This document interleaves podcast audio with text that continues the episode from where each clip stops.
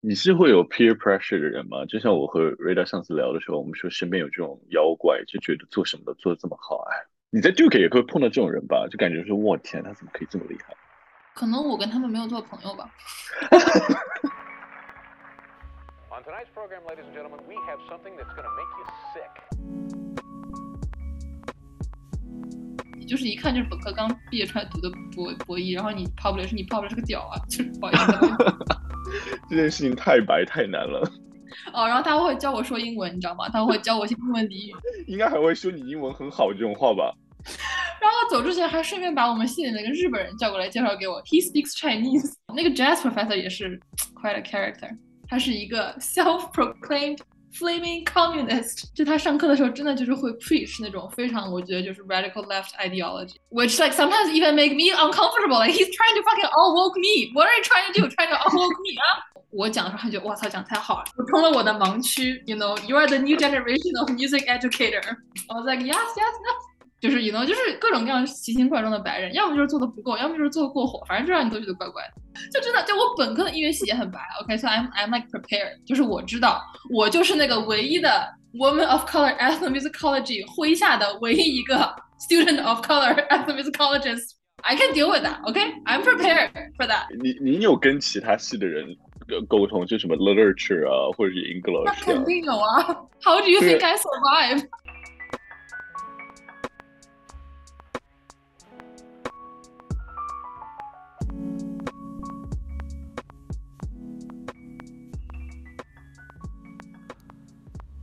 survive？Hello，你好，这里是值得表扬。今天是值得表扬的第二期，然后这个 podcast 目前还是没有主题，但是第二期有主题，它的名字叫做 ethnomusicology。然后我好像之前一直把它翻译成音乐民族志研究，但其实在我跟他对聊的过程中，我发现它叫做音乐人类学研究。他没有纠正我，只不过我好像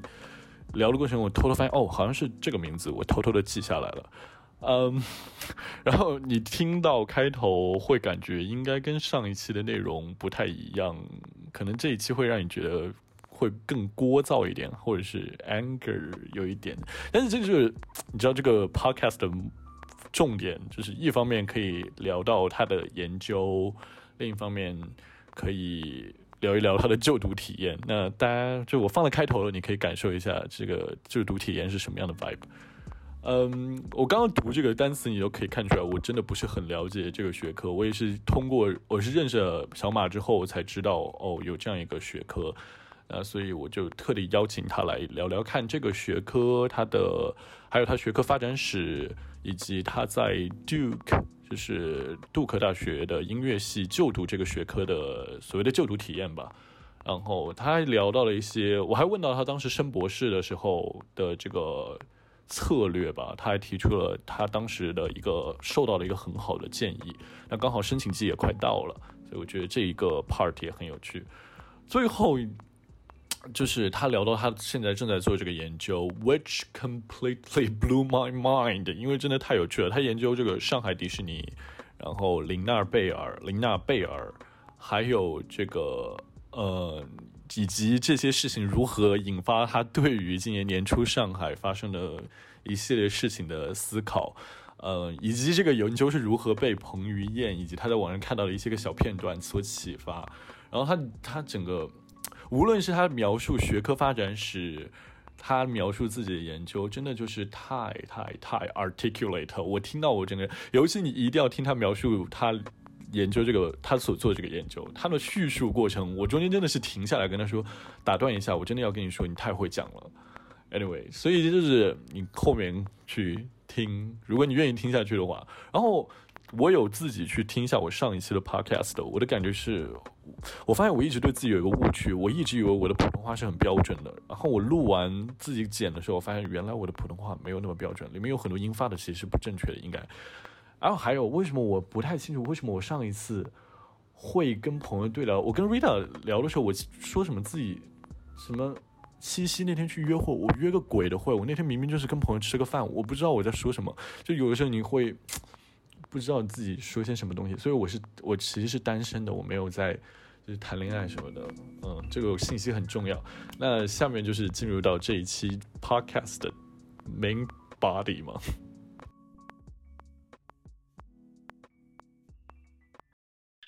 好，那我们快快快聊聊聊聊这个专业是什么？我还蛮好奇的。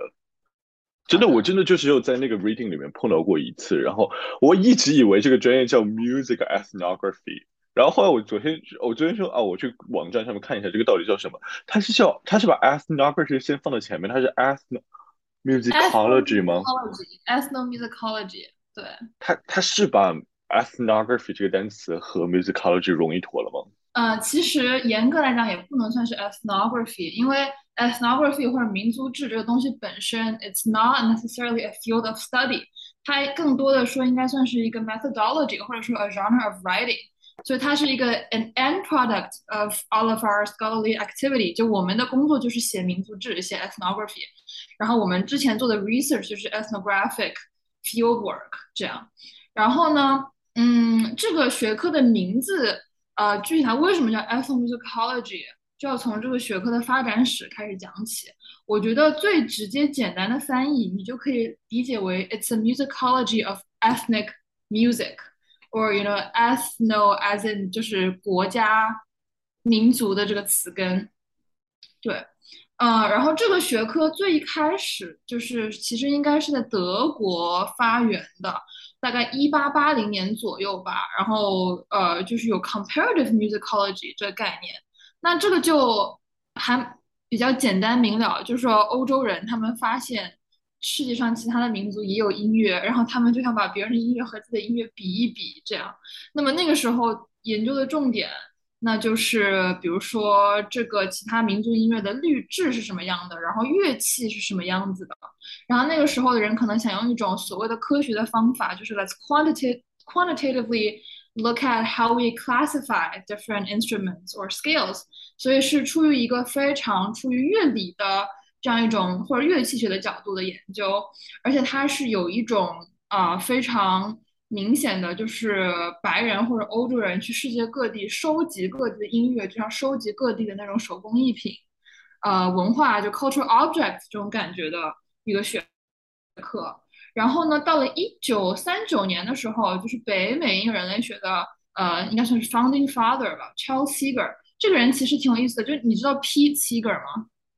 ？He's a he's a folk singer who was pretty popular in the '60s or something. 就他们那一家人都对于 folk music 有很大的兴趣。Charles Seeger 是这个音乐人类学的呃这个这个 founding father，然后后面还有个 Anthony Seeger，也是他们一家人就是儿子或者侄子什么之类的，也是一个 ethnomusicologist。Anyway，就这个 Charles Seeger 他就提出了所谓的 systematic musicology 和 historical musicology 这个概念。那就说 historical musicology 就是 how 啊、uh, music was and systematic musicology 就是 how different musics are today。 那么这个就是一个对于 comparative musicology 的一个一个修正，一种呃 corrective 可以这样讲。然后呢，ethnomusicology 这个词是在一九五零年的时候，有一个呃音乐人类学家叫 Yap Kunst，他正式提出了这个词，并且他提出这个词的时候，他背后的观念是想说，我们研究音乐不只是研究不同民族音乐本身，我们是要通过啊音乐去研究。呃，制造这个音乐的人，所以这个时候就引入了，就是音乐和文化要作为一体，音乐和人要作为一体来研究的这个概念。然后呢，从一九五零年之后，一九六零年代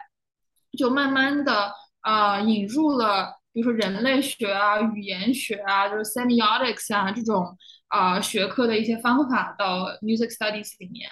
然后啊，田野调查 field work 慢慢的啊变成了一个。呃，被广泛接受的一个研究方法。然后，比如说 “music as symbols of cultural values” 这样一个概念，变成了一个被大家熟知的、被大家认可的概念。同时呢，呃，一九五零年、一九六零年这段时间，也是所谓的 ethnomusicology programs 在美国的高校里面正式开始成立、开始扎根的这样一个年代。最早的项目应该就是在 UCLA 啊这种大的公立学校这样。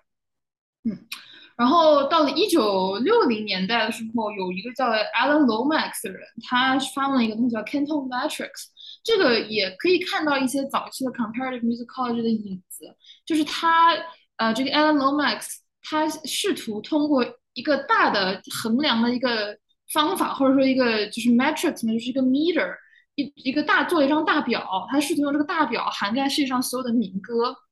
嗯，这这也能看得出当时的一种研究思路吧。然后呢，到一九六四年的时候呢，这个 Alan Marian 他提出了，就是我们 ethnomusicology 应该做的是 anthropology of music，所以就正式的确立了这个学科的呃基本的一个研究思路，或者说是一个 ideological standing almost。嗯，然后呃，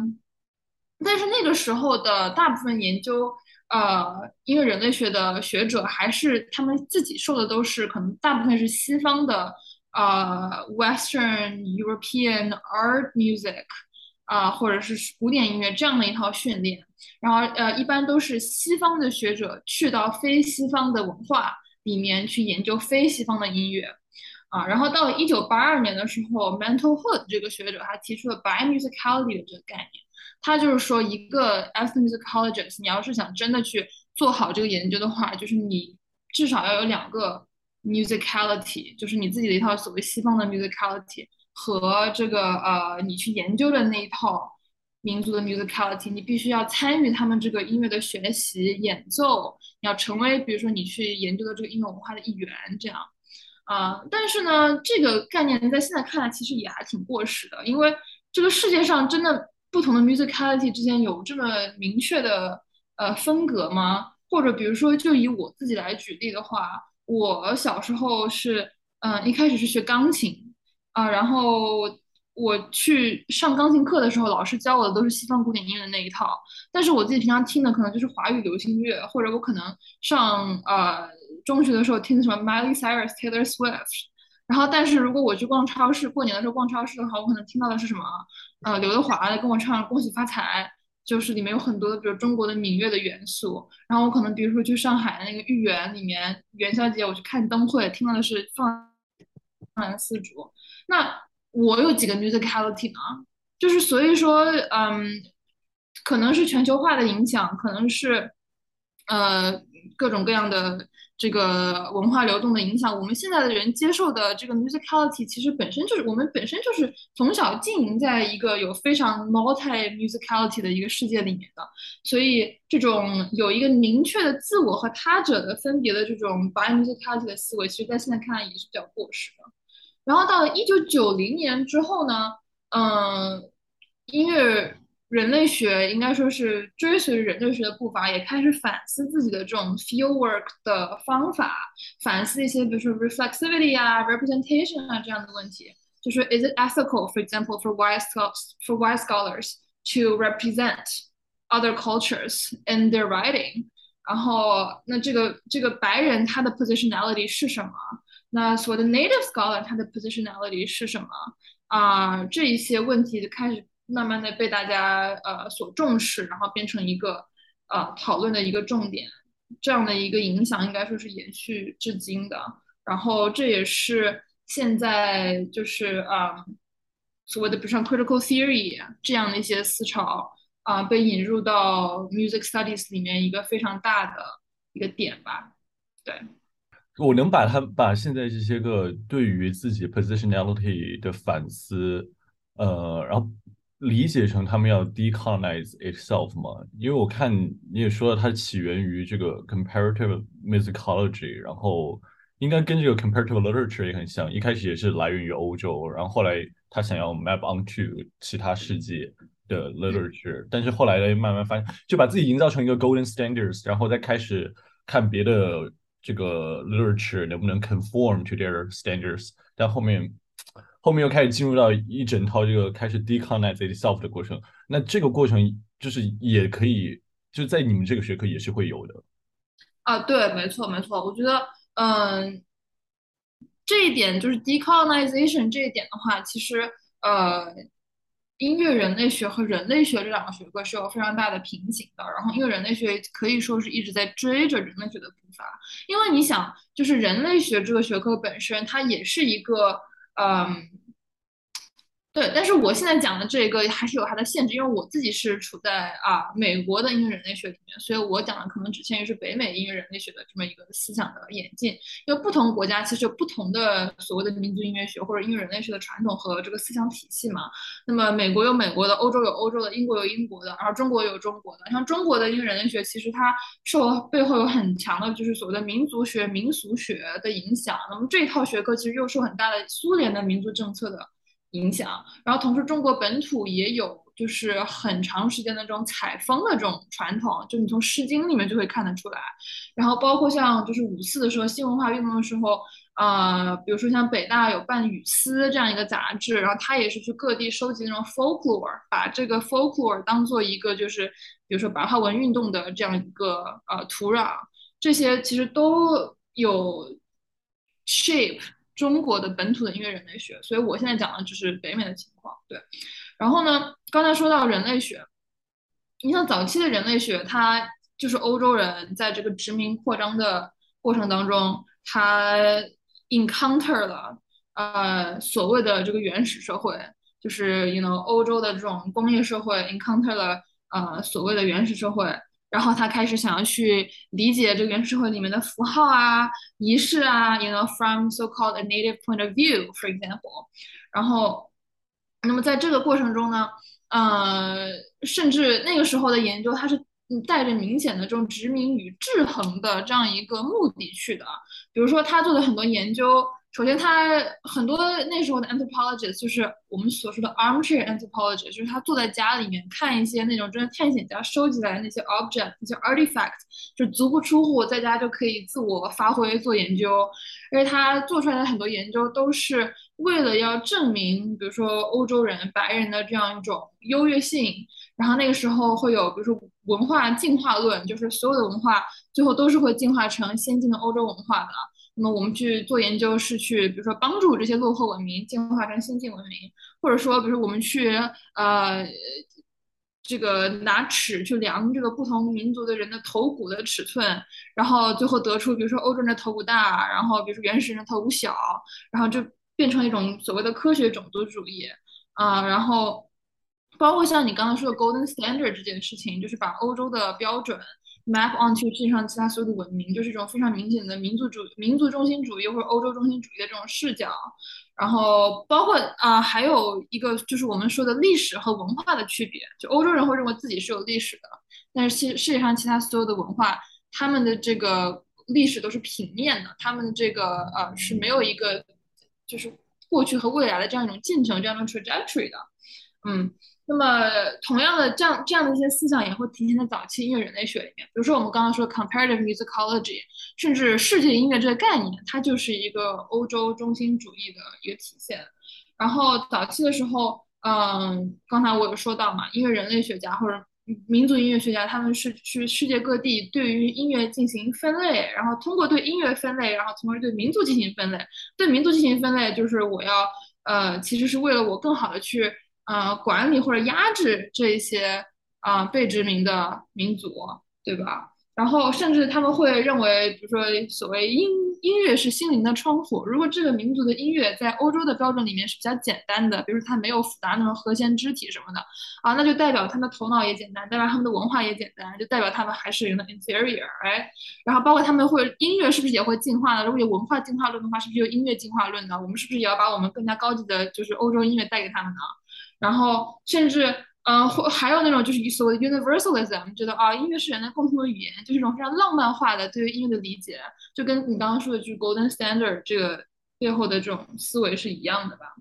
然后，但是后来慢慢的就是人类学也开始意识到自己的这种殖民主义的啊遗产，然后就是开始革自己的命嘛。那比如说，人类学家开始把所谓的研究原始社会的方法。挪到研究现代社会，所谓的现代社会里面，什么功能结构学啊、符号啊、仪式啊这些东西，其实放在现代社会里面非常适用的。就是通过研究他者的方法，可以来研究自己，其实可以使我们更加的了解我们自己。然后包括像我刚才说的这个全球化的问题，就其实世界上所有的文化，在这个现代化、全球化之前，哪怕文化都是流动的，都没有什么一个单一的、固定的、一成不变的文化的。所以就是呃。以前那种就是人类学家认为这是一个小型的封闭的社会这样的一种呃方法，其实放在现在是不再适用的。所以啊、现在的人类学家与其说我要走到这个村庄里面，然后去研究这个村庄里面的什么生育啊、什么经济啊这样的一套体系，其实更多的人是在是在研究这个呃流动当中的文化，或者说呃某一个比如说 trend 或者某一个事件对于呃一群人的影响，对于个体的人的影响啊。然后，所以慢慢的，现在人类学从一个殖民者的工具，就变成了一个反抗殖民的武器，或者说理想来说，人类学家我们我们是这样定义我们自己的，虽然就是具体的效果怎样，还还就是 debatable，right？那么音乐人类学也是一样啊，我们现在就是认为是我们不只是去研究音乐，而是通过音乐去看它背后的人，所以 it's music in culture and music as culture。然后是混杂中的音乐、变化中的音乐、身边的音乐、流动中的音乐。然后我们会把音乐作为方法，把 performance 作为方法，把 embodied practice 作为方法，以音乐作为一个切口来 examine exactly what I just talk about, like reflexivity，对吧？当我自己是个 performer 的时候，它 does that change my positionality？这样的一些问题。嗯，然后包括就是对于音乐这个概念本身，现在也也不是那么铁板一块了，就是因为我们现在所聊的这个音乐这个概念、这个定义，这种美有美学化的、专业化的、工业化的这个对于音乐的定义，其实很大程度上也是一个西方思想的产物，就包括像西方整个乐理这一套，嗯，所谓的就是就是一个把不同 pitch 的音做一个分类，然后给他们 assign 不同的 value。这样的一个理论，那这个背后其实本身就是带有这种嗯一个一个 ideological underpinning 的这么一套理论。那么这其实背后它也带有这个呃，it's it's a very politicized system actually，嗯，所以啊，我们怎么去理解音乐？然后比如说动物的叫声是不是音乐，或者动物的叫声它是语言？还是噪音，它还是有一定这个意义的，这个给人的讯息还是什么？然后比如说像宗教仪式里面的声音算不算音乐？然后甚至比如像《古兰经》的唱诵，这个算不算音乐？每个文化对于音乐的定义、对于声音的定义、对于噪音的定义都是不一样的。所以现在当代音乐人类学，我们把我们的研究范围从音乐扩展到了广义上的所有的声音，甚至比如说像。嗯，没有声音也可以做一个研究的对象，比如说聋人是怎么感知声音的，然后或者说 silence itself is also something that could be studied。就这个大概就是学科现在的发展了。对，我现在是很我很好奇这个东西到底怎么操作，就是你们是把 music 当成文本去研究它吗？具体怎么操作呢？我们我觉得你刚刚说的那点非常的关键，是不是把音乐作为一个文本来研究？答案就是不是。然后我们就是对这一点对我们来说非常的重要，就是 we pride ourselves in 不把音乐当做文本研究，因为像呃那个什么 Stuart Hall 啊，那个 Raymond Williams，他叫 Raymond Williams 吗？Yeah，就是那个那个之后，就大家就是对比如说流行文化，也就是学象牙塔里面的学者对于流行文化也有了相应的 认识和尊重，并且认为这个东西有研究价值之后，其实有很多文化研究的学者也会来研究音乐嘛，对吧？但他们可能就会把它当当做呃，或者或者研究流行音乐，研究就是通俗音乐，我们讲啊。然后他们也会，但他们一般就是会把音乐当做文本来研究。然后我们的话呢，呃，有一个非常呃关键的几个 term，我觉得一个 term 就是我们说我们是 ethnomusicology 是 a study of music in culture and as culture。所以就是说，我们是观察文化中的音乐以及作为文化的音乐。然后你现在甚至可以把音乐这个东西扩展成 sound，就是 sound in culture and sound as culture。所以说它肯定是一个动态的，肯定是一个流动的这样一个东西。嗯，而且它肯定是一个在就是实际操作当中所展现出来的一个东西。然后这就要讲另外一个 term 叫 musicking。我们有一个 term 叫 musicking，就是说和生产、消费以及任何其他的跟音乐有关的事情的这一切人类活动，甚至非人类活动的总和，叫 musicing。就举一个非常简单的例子，比如说今天我去听王力宏的音乐会，right？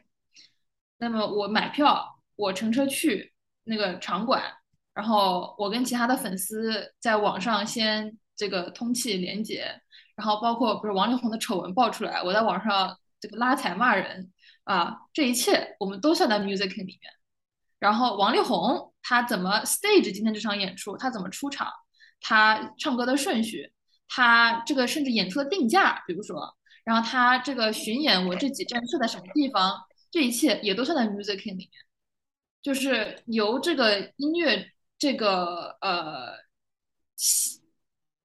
事件带动的其他所有的活动，我们都可以算到 music 里面。所以就是呃，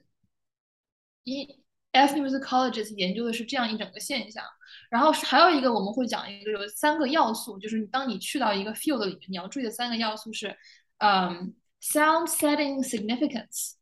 就首先你要 pay attention to the sound。然后你要 pay attention to the setting of the sound，然后你要 pay attention to why the sound is significant to this specific setting，right？嗯， 对，我觉得这样讲的话就可以大概回答你刚才的问题。我们是不是把音乐当做文本研究？不是，or like at least we try very hard not to。但是我们会不会看歌词？肯定会。我们会不会看旋律？肯定会。当当这个文本它这么明显的出现在我们面前的时候，我们肯定不会说故意去忽略它，它也是非常重要的一部分。但是我们会更加希望把它作为一个更加 holistic 的一个文化来研究。然后这就要讲到我们这个学科，比如说，那我们和音乐学有什么区别？因为现在很多音乐学的学者也会去研究所谓的非西方音乐。因为以前的话，what um set the the two disciplines apart，就是说研究西方音乐的是音乐学者 musicologist，研究非西方音乐的是 ethnomusicologist。那现在我们不是这样分了，现在两个学科交融的非常多。但是我们还是有一个非常 distinct 的地方，就是我们会做 field work，我们会做田野，然后那就是这个叫什么 observe 呃 participant observation 和什么 semi-structured interview，you know like the classic anthropology stuff。所以也就是跟 ethnography 是真的有联系的，因为他们民族志研究会干这种事儿。Yeah, we write ethnographies. That's what we do. 我们就是写 ethnography。哦，对。那我还好奇，那。等一下，我刚我能 get 到你刚刚讲那 paper 里面，你知道，因为我脑袋还全部都是那个 literary studies 的逻辑。那 primary source 是什么呢？那你们的就是音乐本身。例如，假设你今天要写一个关于王力宏的 paper，你的、你的、你的，那那因为听起来太 capacious 了，就是关于不仅是音乐本身，例如不是这一首歌，还可以是这一围绕着这一首歌的一一整套跟与文化相关的 discourse。那那你的 primary source 可以说是那个音乐本身吗？啊，不是，就像你人类学家一样的，就像你人类学家如果要去研究王力宏的粉丝文化的话，你不可能只研究王力宏的歌呀，对吧？一样的，就我们的 primary source 其实就是我们去田野里面收集来的数据 data。但是，这个 this is a very outdated term，right？Because people are not data，right？但是就是你要简单粗暴的讲的话，就是你去田野里面，根据你自己的 research question，根据你一开始的这个 research design。你收集来的这些所有的信息，包括你自己的哇，你自己作为 ethnographer，以及你作为这个音乐文化参与者的你的这个 affective sensorial experience，这些都算你的 data 嘛，对吧？这就是你的第一手资料。对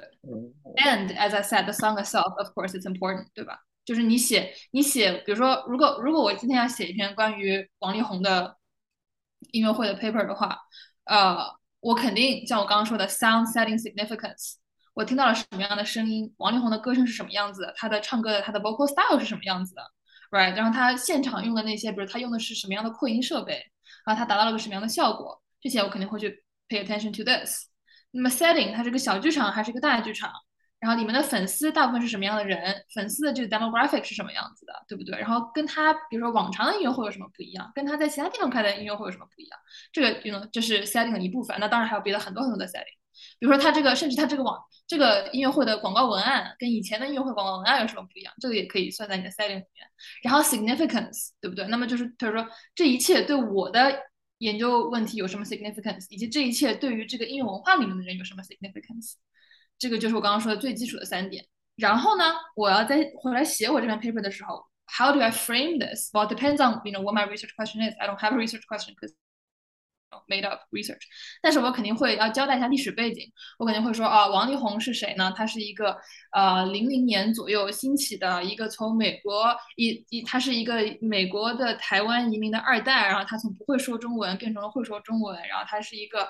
在二零零零年代和其他的比如说什么陶喆啊，还有那个什么呃文内苏啊，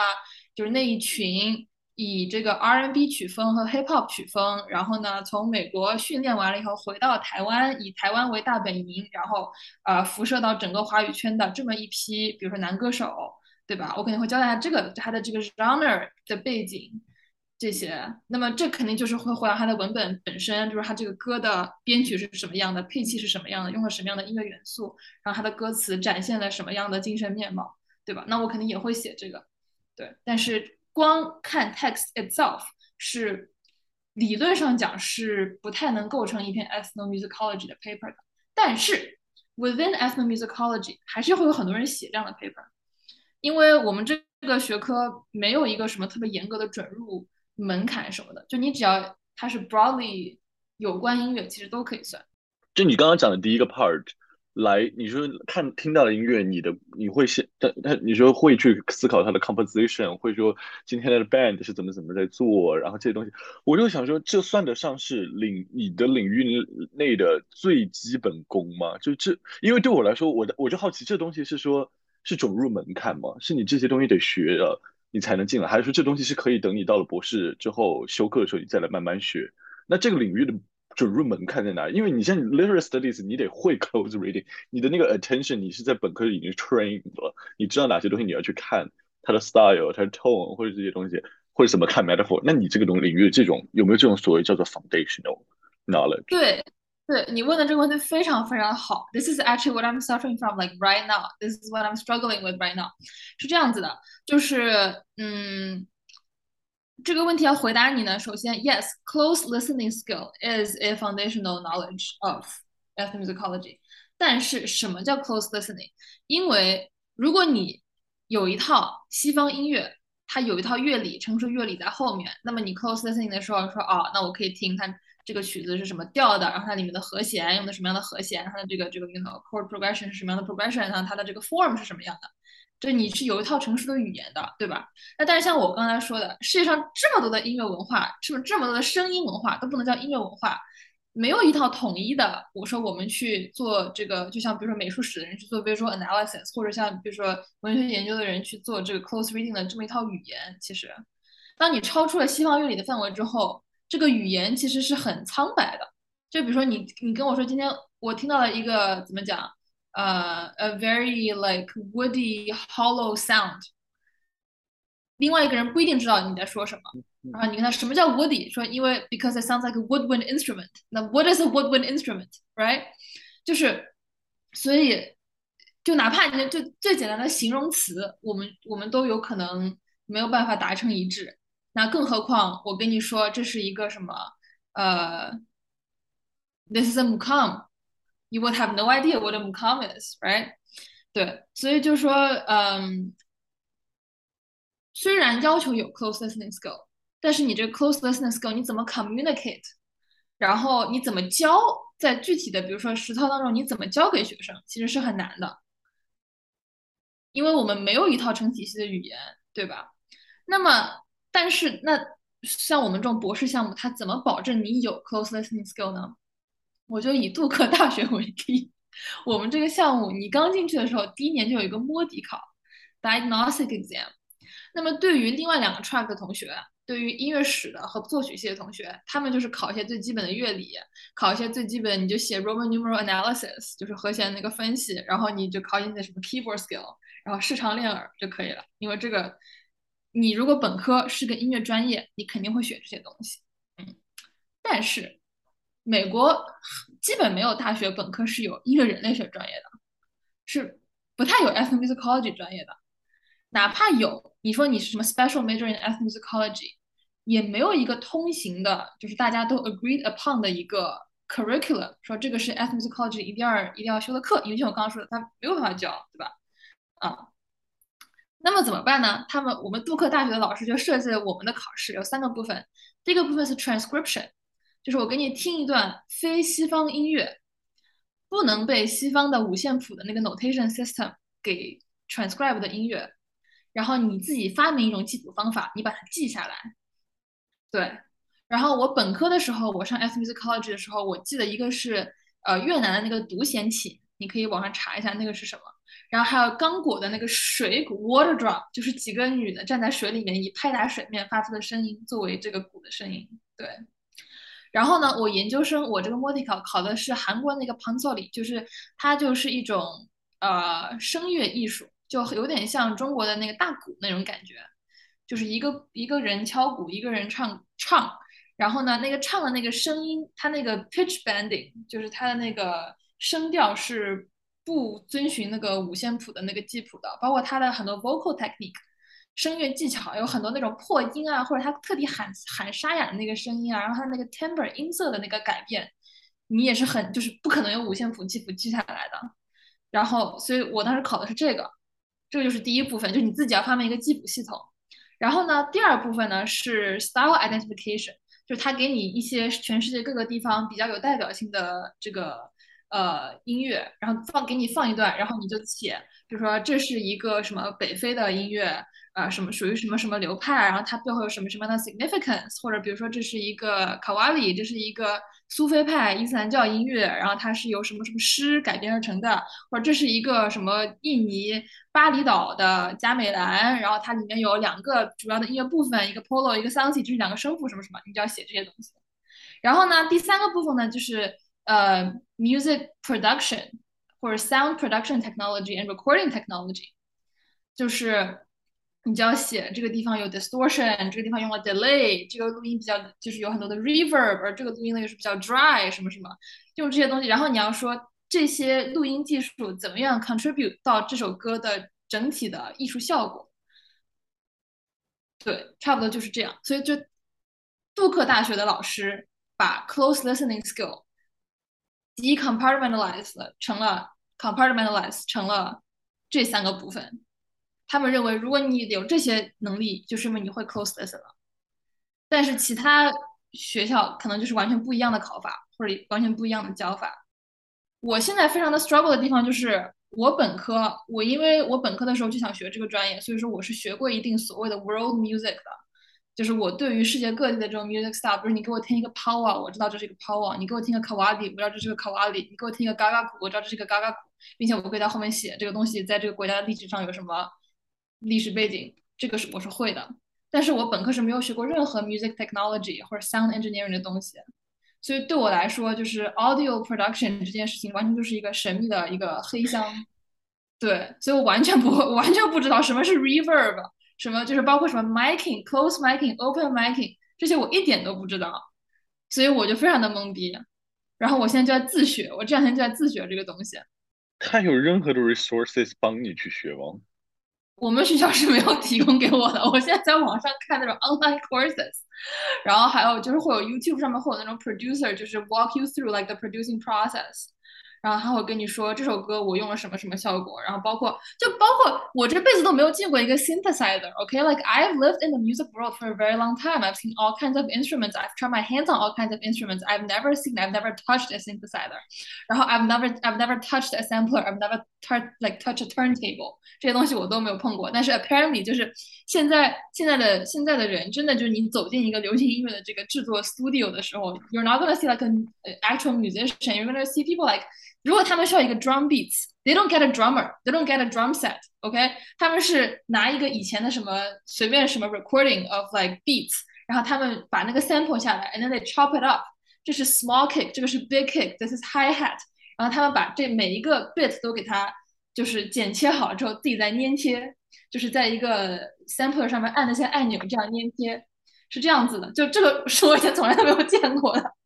对，然后。对，就这一切对我来说，就是甚至对任何一个就是在传统的音乐系里面训练出来的学生都是很陌生的。但是，if you think about it, like eighty percent of the music that we listen to on a daily basis，其实都是这样做出来的，都并不是在一个 concert hall 里面一个指挥指挥着什么弦乐队、管乐队演奏出来的。If you think about it，对不对？所以，就是其实，在现在。I mean，我在美国学界，我就只说美国学界，但是我认为这个问题在世界各地都是存在的。就是说，在学界里面，对于音乐生的训练和我们实际在生活中 encounter 音乐的场景，这个中间有非常非常大的一个鸿沟。所以，就是对我们这种音乐人类学的学生来说，有一个非常非常大的训练的空缺，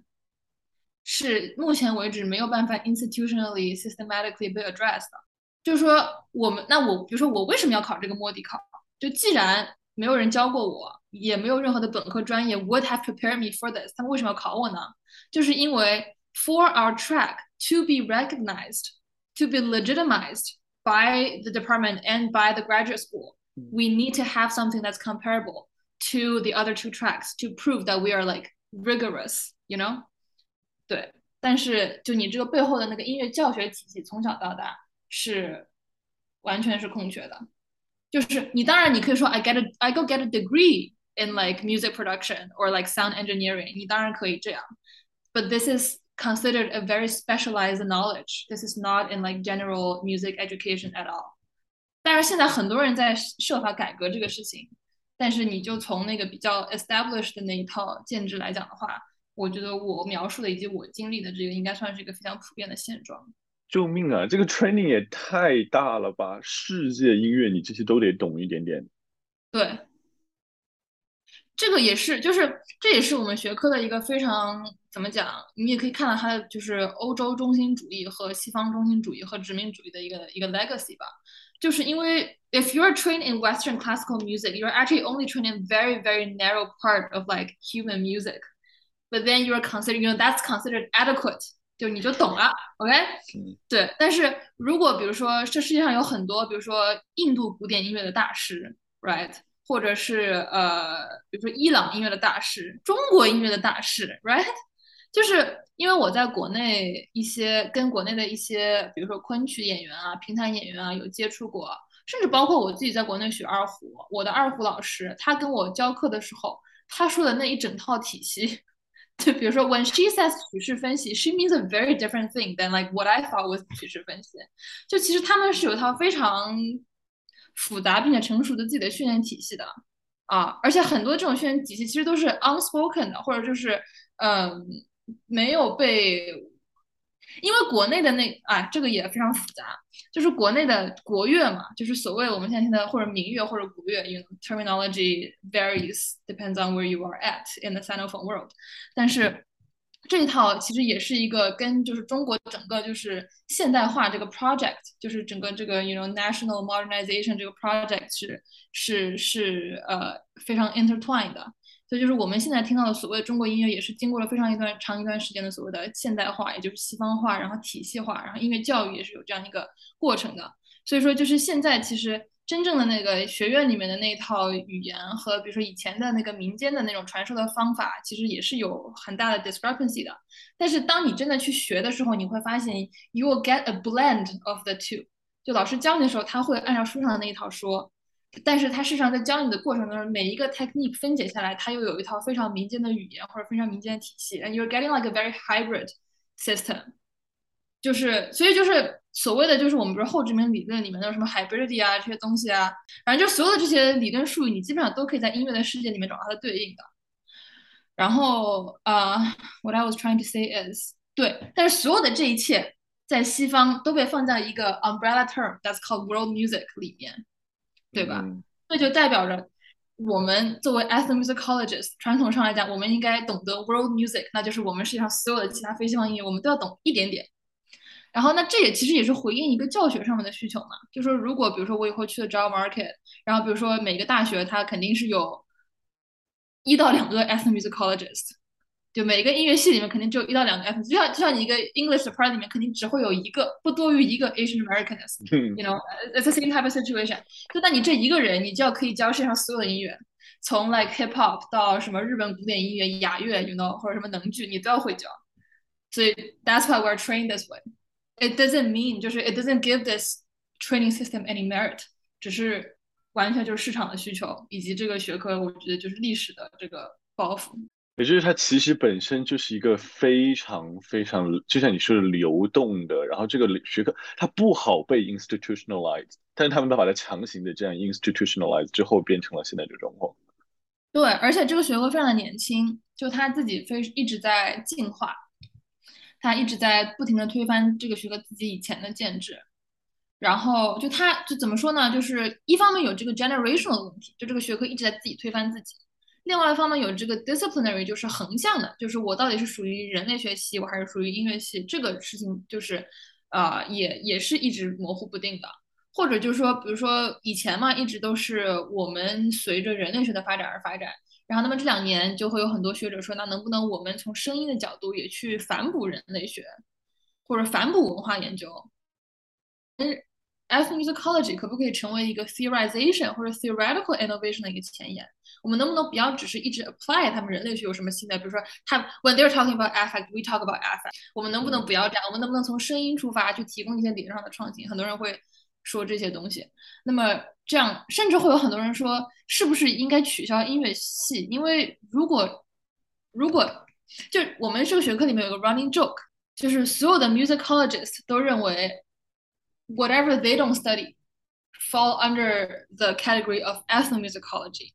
而 ethnomusicologists 认为音乐系里其他所有的分支应该都属于 ethnomusicology，因为我们是真正的从一个 holistic 的一个的一个一个角度，从你的文化，然后社会、政治、历史，甚至人的那个心理学、生物学这些方面去研究音乐的。那么这样的话，你们什么西方乐理其实应该是从属于我们之下才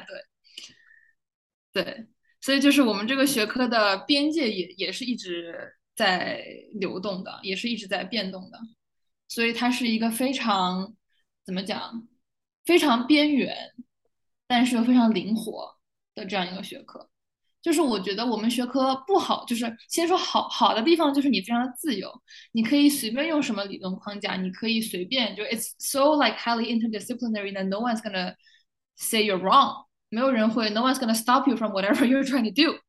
对吧？你有很多很多的自由，但是它不好的地方就是 you can say whatever you want，but people don't listen because you're so marginal。就是文化研究这几年也有那个兴起的 sound studies，这个 跟你们也是有区别的，对吧？你会去看吗？就他们这种？会啊，会啊，我们会看很多 sound studies。我们我们也认为 sound studies 是我们的一个潮流，甚至我们会认为 sound studies 就是我们就是就是我们的呃。功劳，或者是这样子，我觉得文化研究里面的 sound studies 和音乐人类学里面的 sound studies 还是不太一样的。就是文化人类学里面的 sound studies 的话，你可能想的是比较早的，是比如说阿塔里那个 noise，right？然后这两年 Ray Charles 写什么 sound sound object，did she write sound object？Yeah，something like that，right？但是如果是 collection 对不？对对对对对。然后如果但是像我们的话，我们就会认为呃 sound studies 是 acousticology。是什么呃，acoustic assemblage assemblage，然后我们会认为是什么 Stephen Feld，我们会认为是 Gavin Steingo。 本科学科设计是什么样子的？这个学校是是哪个是 Swarthmore 吗？我不记得那个是是，他他是有 major 的吗？没有，也是没 major 的。对，我去的时候，他们音乐系连一个 ethnomusicologist 都没有，就没有教这方面的老师。然后呢，只有一个那种白人作曲家，就是年轻的时候去什么巴厘岛进修过大概一段时间，然后学会了那个 Balinese Gamelan，就是印尼加美兰。印尼加美兰就是一个最经典的在西方，特别是美国大学里面的 World Music Ensemble，因为就是美国的呃世界音乐学之父，他们好像正好研究的就是印尼加美兰。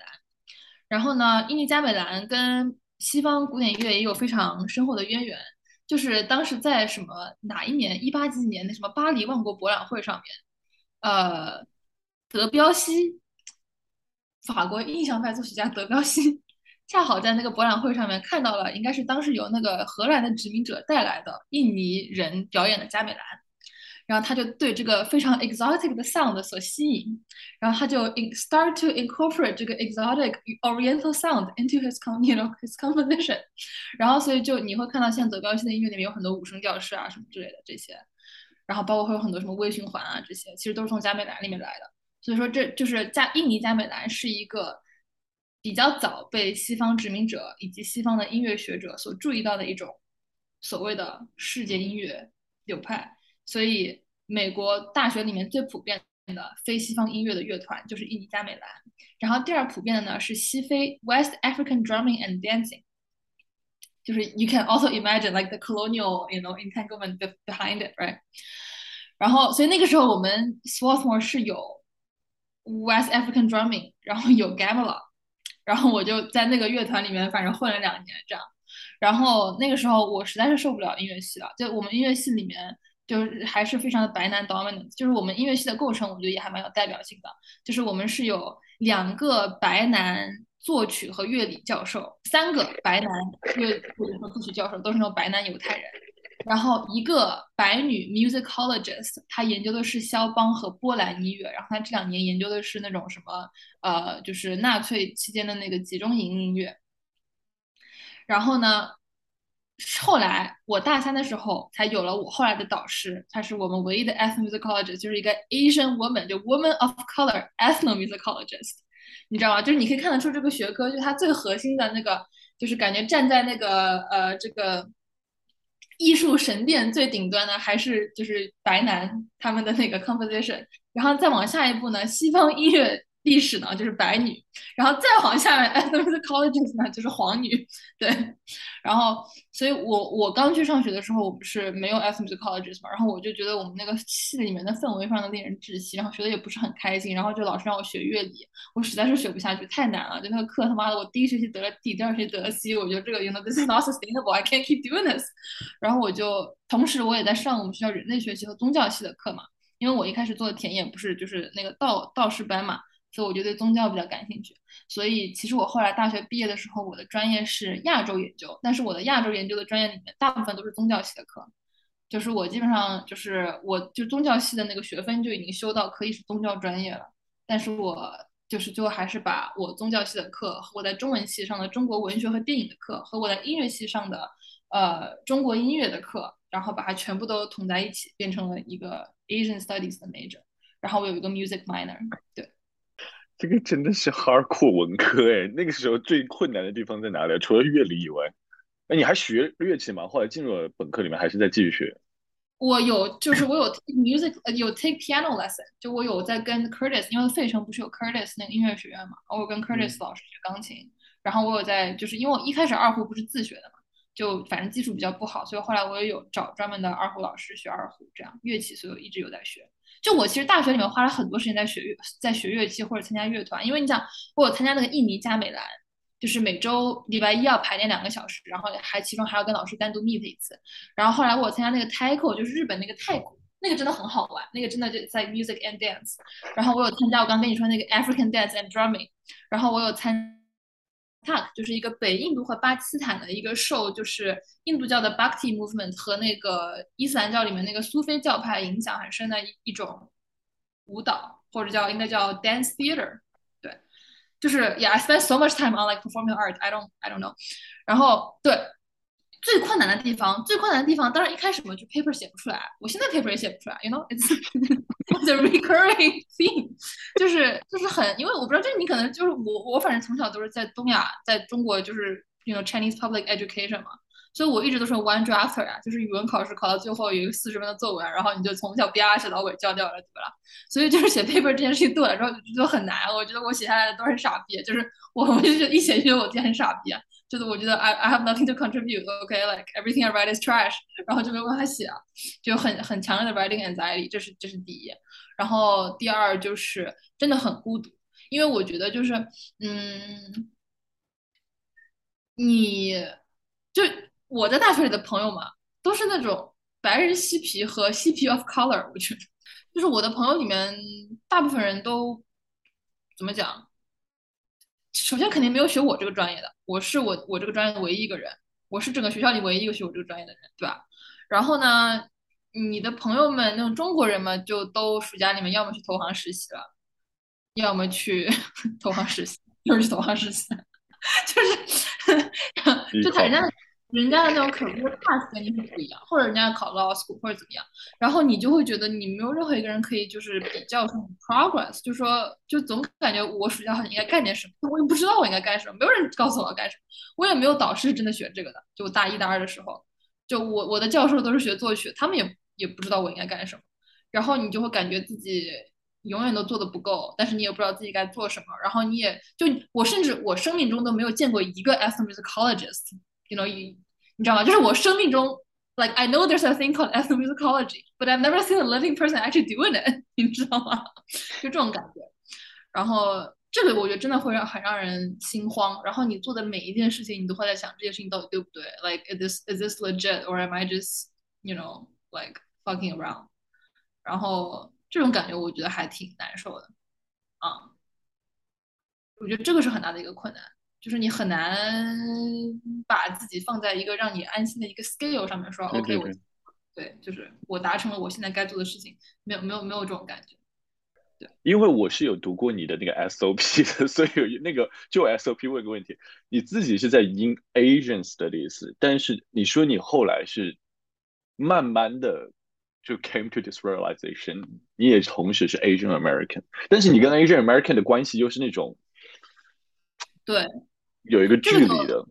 哎，这个就很复杂，也不是很复杂，就这个就是又是 I think this is like a whole new other like topic。对，就是我一开始，其实我从来没有一开始从来没有也也没有想过说我是做中国研究的，对吧？我一开始也就我读大学的时候也也没有说，我那时候只想学音乐人类学，我并没有想过我在里面做什么。我也 very naturally, right? As the Chinese kid, you don't want to be as the one like Chinese kid who studies Chinese music. 所以我一开始也并没有想做，但是我我是那种所有的我的 scholarship 都是从我身边看到的东西出发的人，就是我肯定是研究那些我自己最感兴趣、我自己切身经历的东西的人，所以就是也是 very naturally I would have interest in like the music culture that I came from, like I experience, right? 然后呢，我本科的时候开始做中国研究，是从中国文学开始，是我大二的时候上了一门中国文学课。对，然后呃，我大二的时候还上了一节那个 dance anthropology，是我们学校有一个教，就是他是自己老师自己是印度人，然后他是教 dance anthropology 的，然后他是做就是 Indian diaspora，然后我就开始就这两门课同时在我脑子里面开始发酵。就是一个是中国现代文学，就是所谓的这个 modernity and modernization 这件事情，以及它是如何呃体现在这个 you know literature 里面的，right？然后所谓的什么 national identity 啊，然后就是这个 gender 在 national identity 里面的 you know 这一切 discourse，对吧？然后呢，另外一方面，那个 diaspora studies 的老师，然后就是那个 postcolonial 那种。思潮开始，就是那那节课读什么霍米巴巴呀之类的，查克拉巴奇啊这些人，然后我觉得是这两件事情开始在我脑子里面开始发酵，然后我才开始变成了一个呃想要做中国研究，并且是想在一个当下的后殖民的，然后现代性的这个语境里面做中国研究的这样一个人。我觉得，就我那个暑假里面读了很多什么，就看了什么很多侯孝贤的电影，然后写了很多侯孝贤电侯孝贤电影配乐的 paper。就是都是从那个 lens，从那个什么国足身份啊，然后什么殖民啊那些 lens 去看的，对，然后那个时候就开始慢慢慢慢开始走，就是 Asian Studies 上 China Studies 这个这个路子，然后呢，我开始做 Asian American Studies 呢，就是你刚刚说的，就是我的 SOP，就是我在美国开始从事中国音乐的演奏，就是我开始在在美国大学里面拉二胡。但是我自己，就像我刚刚跟你说的，我从小是从来不会 identify as 一个中国民间艺人的，对不对？我肯定是，就我我一直从小感觉自己受的是西方的音乐教育，然后就是到了美国之后，就是在这个呃白人观众的这种 spectatorship 这种 gaze 之下，开始我觉得有这种 Asian American 身份的这种觉醒吧。就我觉得那次就是我 SOP 里面写的，我在 Chinatown 中秋节在在 Chinatown 拉就是大的那个。就是当街十字路口搭出来的大舞台上面给白人拉二胡那一次，就我觉得非常的记忆犹新。就是我觉得那一次是我觉得就是很多的各种各样的身份以及各种各样的就是 personal trajectory overlap 或者就是 map onto each other 的这样一种体验。就是我觉得中国城这个东西本身，it's so like spectacularizing spectacularizing Chineseness，right？然后，但是那个其实就是非常老一辈移民的那个呃 infrastructure 上面，其实都是新一辈移民的那些店，什么烤鱼店、珍珠奶茶店，这种其实都是非常 recent 的一些，就是中国新移民的这种呃商业。然后在此之上，我一个刚刚来美国的留学生，在这个地方拉二胡，我觉得就是很多很多这种不同的 migration history 在这一刻就是在我身上交融了，然后就让我感觉非常非常的不舒服，就是有一种我当时自己很难 articulate 的一种不舒服的感觉。然后在那个之后，然后我就会开始更多的去想什么 racialization 啊，然后包括就是 racialization and performance，racialization and sound。这方面的问题，然后，对，然后呢？我觉得这这就是我开始做 Asian American 研究的一个契机吧。我觉得，然后后来，嗯，但是就你刚刚说的，就是我跟 Asian American Studies 也是有一定距离的，就是因为我觉得我做的很多田野，呃，就是 Given my own positionality，Given the fact that 我自己是一个就是新移民。然后我的这个 language ability，然后我的这种 cultural affinity，我做的田野，比如说像我大三的时候做的那个什么台，就是我们嗯费城郊区有一个 mainline Chinese school，就是费城郊区的一个 Chinese school，然后他们那个 Chinese school 的家长形形成了一个合唱团，就是一个中文合唱团。然后八十年代刚建立的时候，因为是台湾移民比较多，所以那个时候是一个台湾合唱团。现在就是大陆的移民比较多，所以就是一个。大陆成员更多，但是他的那个领导层还是台湾人的这么一个合唱团，然后他的那个团员的年纪都比较大了，因为你想八十年代是小孩的家长，现在应该都是退休的老人了。然后我就去这样一个团里面做田野，所以我跟他们也都是在讲中文，然后我就会用我非常就是 那种 Asian American 那种呃。怎么讲框架去问他问题哦？Do you identify as as American or Asian American or Chinese American or identify like no I identify as 本省人、外省人、客家人，就这种你知道吗？哦，对对对对。然后，所以那个时候我就会发现，哦，这套就是主流的 Asian American 的这种语境，或者说就是在美国这一套官方的这种 official anti-racism 的这个语境里面所但所所所 amplify 的这一套 Asian American movement 里面的这一套话语，其实是对于这个真正的亚洲移民的生活是非常没有办法去准确的描述，以及会就是 erase 掉里面很多的这种 nuance 嘛，对吧？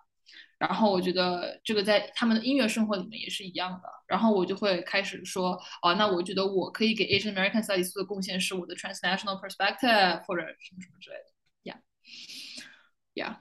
而且就是说，怎么说？比如说，比如说他们，比如说像那些台湾移民，他们呃，他们的这种 racialization，他们这种 politicization，其实 is shaped very much by their 呃。 Politicization in their home country as much as you know their experience in America，对吧？所以就说你想要了解他们的这种身份认同 identity formation，你是不可能忽略他们之前的那个 migration history 的，对。然后我觉得这一部分可能在所谓的 Asian American music studies 里面也会被忽视，嗯。然后我觉得我就会开始做这些东西，对。那申请的时候申什么呢？这不是很直接的问题吗？如果这个都没有被 inst 那么好的 institutionalize 的话，那你当时是怎么想的？啊，你说升博士吗？嗯，哦，对我当时升了三种，我当时升了 religion Asian studies 和哦，这个都是，就是 ethnomusicology，虽然它是个很年轻的学科，但它也是一个 established 学科，like it is a field，就是可能全美国有，I don't know，I want to say twenty programs，there's definitely more than that，但就是基本上大一点的音乐系都会有。音乐人类学这个这个这个分支，然后包括有很多学校，他们比如像 UNC，他们就是 musicology 和 ethnomusicology 是不分的，就是很多人会在 musicology 里面做偏 ethno 的研究，都有的。所以就是说，虽然是个小众学科，但是也没有这么小众。就是就是 you know there is a thing called ethnomusicology graduate programs，and I was applying to those。对，所以我当时是升了一呃一些 ethnomusicology 的博士。然后，但是我也没有，就我当时没有想这么快就 commit 到读博的。我觉得他们一般是没有 master 项目的吗？这个项目就是这个学科。有有有有有，像多伦多大学，多伦多大学也是个比较好的 S 项目。我导师就是多大毕业，然后像多大，好像哥大也有 MA 吧，BU 也有 MA 吧，还是有一些 MA 的，就是因为因为因为像我刚刚说的嘛，很基本上没有人本科是读这个的嘛，因为没有没有本科 ethno 这项目，所以说很很多很多人都会先去读一个呃 ethno 的 MA，然后再来读博的，因为就可能当时其实是准备读一个 master 的。我我当时对我没有想这么快 commit 到读博，然后另外我觉得我在宗教研究和我在东亚研究上面也还是有很大的兴趣，我还蛮想再多读一下的，因为就像我刚刚说的 ，ethnomusicology 本身自己没有，就是 it's it's such a shaky field，it doesn't have its own you know disciplinary grounding，you know like one set of theory and one set of method，对吧？所以我就觉得如果我可以在别的学科再多逛逛多看看，可能对我以后对 ethno 的研究也有帮助嘛。所以我当时也是那 religion 和 Asian studies 的硕士，就是我不太，就是 当时我是这么样跟我自己讲的。当时其实这个我跟 Rita 也聊很多，因为他当时申请的时候也是他，他也想过申 ethnomusicology，因为他曾经是想做 sound studies 的人，然后他也想过要申，因为他本科不是读 English 嘛，所以他当时也有 debate，就是像我们这种非常 interdisciplinary 的，我觉得可能都会有过这样的困境吧。然后，然后当时我收到了一个很好的建议，就是说，you know。don't think about the research that you're going to do in the field. Think about like the training and the teaching。就比如说，如果你是一个读东亚系的人的话，那你很有可能就是要你的 training 里面，比如说你就肯定要，比如说呃，懂一些，比如中国古典文学，比如说，或者你以后去教课，你做 adjunct 的时候，你教的可能就是 Chinese language，对不对？然后呢，如果比如说你去学宗教的话，那么宗教里面就是你肯定首先你要有一个自己就是 focus on 的一个宗宗教传统，然后那个宗教传统里面你可能就要读它的就是原点经典，对吧？然后你可能再有宗教理论的 training 什么之类的，然后你以后教的可能是什么 intro to world religions，对，所以就是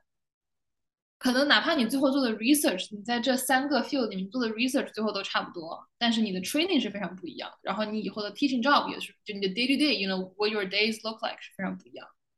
然后，然后我这样想一下，我觉得我可能还是更加愿意做 ethnomusicology 的博，所以我当时就没有申另外两个项，另外两个学科的博，这样。而且每个学科里面的政治也很不一样。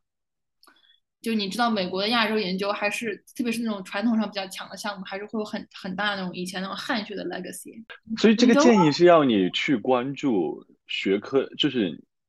他们的就 requirement，他们怎么 train 你。对，一个一方面是 requirement，另外一方面是政治。我觉得政治这个对我更加，就是我觉得 at least ethnomusicology，even though it comes from a very colonial background，but at least we're trying to decolonize。Mm. But you know how area studies can be, and you know how religion studies can be. You know, like I think there's still a lot of people have a very strong hold on like this is the canon, you need to learn the canon，、嗯、或者甚至比如说像 religion 这个学科，大部分的博士项目都会跟你说，我们的我们的 disciplinary language 是 German or French，and then your field language will be like Hindi or Sanskrit or whatever，你知道吗？ 就这种 that kind of shit，对，所以我觉得就是，yeah，I 我觉得我我不需要淌这个浑水，这种。然后最后就被这里录了，然后就来了。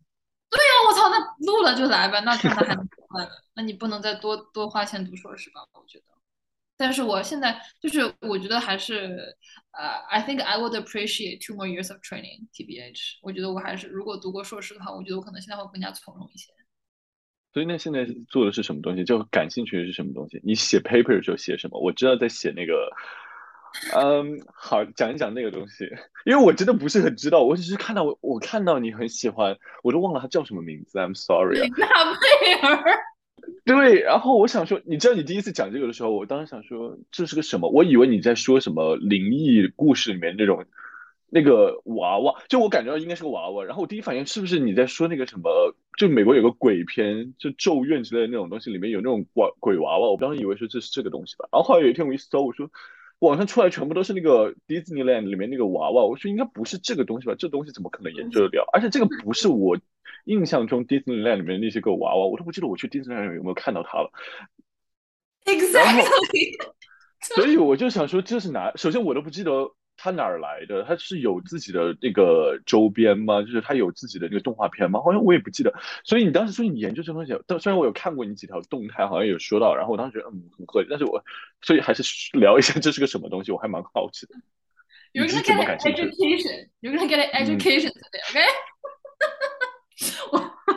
我最近真的讲这个东西讲了，我跟你讲过，之前有一次我去纽约，就是参加那种豆瓣有灵的文艺汇演，然后人家都是什么弹弹吉他、弹钢琴，然后我就 presented my research，就是研究这个。对，我就在想让更多的人知道林纳贝尔是这样子的。林纳贝尔是什么呢？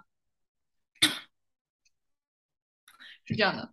林纳贝尔是什么呢？它属于就是迪士尼的一个叫达菲家族这样一个 character family，Duffy and Friends 的一个成员。达菲是谁呢？达菲他的设定他是米奇的玩具熊，OK，就是这一切都发源于东京迪士尼，东京迪士尼乐园。就是东京迪士尼呢，就你知道，不是迪士尼乐园里面每一个片区都会被是一个 theme land 嘛，对吧？嗯。然后这些 theme land 大部分。都是要么就是呃 resemble 美国的一部分，比如说那个美国小镇大街 Main Street，对不对？要么就是 resemble 他们迪士尼故事里，比如什么冒险岛或者说明日世界之类的。然后呢，东京迪士尼它不是有个东京 Tokyo Disneyland 和 Tokyo Disney Sea，还有个水上乐园。然后在那个水上乐园里面有一个叫是 American Seafront，对，American Waterfront，American Waterfront。然后它就是 modeled after 呃 Cape Cod。and 呃，New York 就是纽约的港口和那个新英格兰 Cape Cod 那个就是海海港小镇的那个风景。然后呢，就在这个地方，米奇他的角色就是他是一个水手，然后他要去远航之前，米妮怕他孤单，就给他用手缝了一个玩具熊，就是叮叮叮叮 ornamentalism，就给他缝了一个玩具熊叫达菲，送给了米奇，让米奇带着他。然后这就是达菲是怎么来，就是这样来的。然后呢，这是迪士尼的那个 origin story 哈。然后呢，他为了让达菲不要孤单，就给达菲配了一个女伴，叫雪莉梅 （Shelly May）。然后呢，你可以看到他们那个手掌，就是熊的那个掌里面有米奇头的形状。然后他们的脸上也是，就是一个米奇头的一个形状。So if you think about，就是这是这是我自己的 想法，就是。If you think about，就是迪士尼宇宙 as like a mythical world，就是米奇和米妮就是那个原始的神，然后其他所有的都是他们的 avatar，然后你可以说就是这个达菲和雪莉梅就是 like you know like a more minor deity in this divine world，and they're actually created in the image of Mickey and Minnie，right？ 他们其实就是他们的 avatar，就是 Minnie is like Mickey's divine consort，然后 Shelly May is Duffy's divine consort。Anyways，就是有这样一个 mythical 宇宙。然后呢，他们达菲和雪莉梅等于相当于在他们的故事里面就跟着米奇去全世界远航了嘛。然后他们每到一个地方就会碰到一个新的角色，比如说，呃，他们在意大利碰到了这个叫杰拉托尼 （Gelatoni） 的猫，他是一个画家。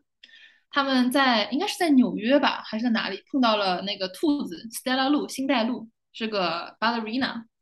然后他们在夏威夷碰到了 Olumel 一个海龟是一个弹尤克里里的，然后他们在香港碰到了 Cookie Ann 曲奇安是一个狗，它是做做曲奇的，然后呢这就是之前的达菲家族，然后这个家族呢它主要是全都是在亚洲活动的，呃，他们都是就是。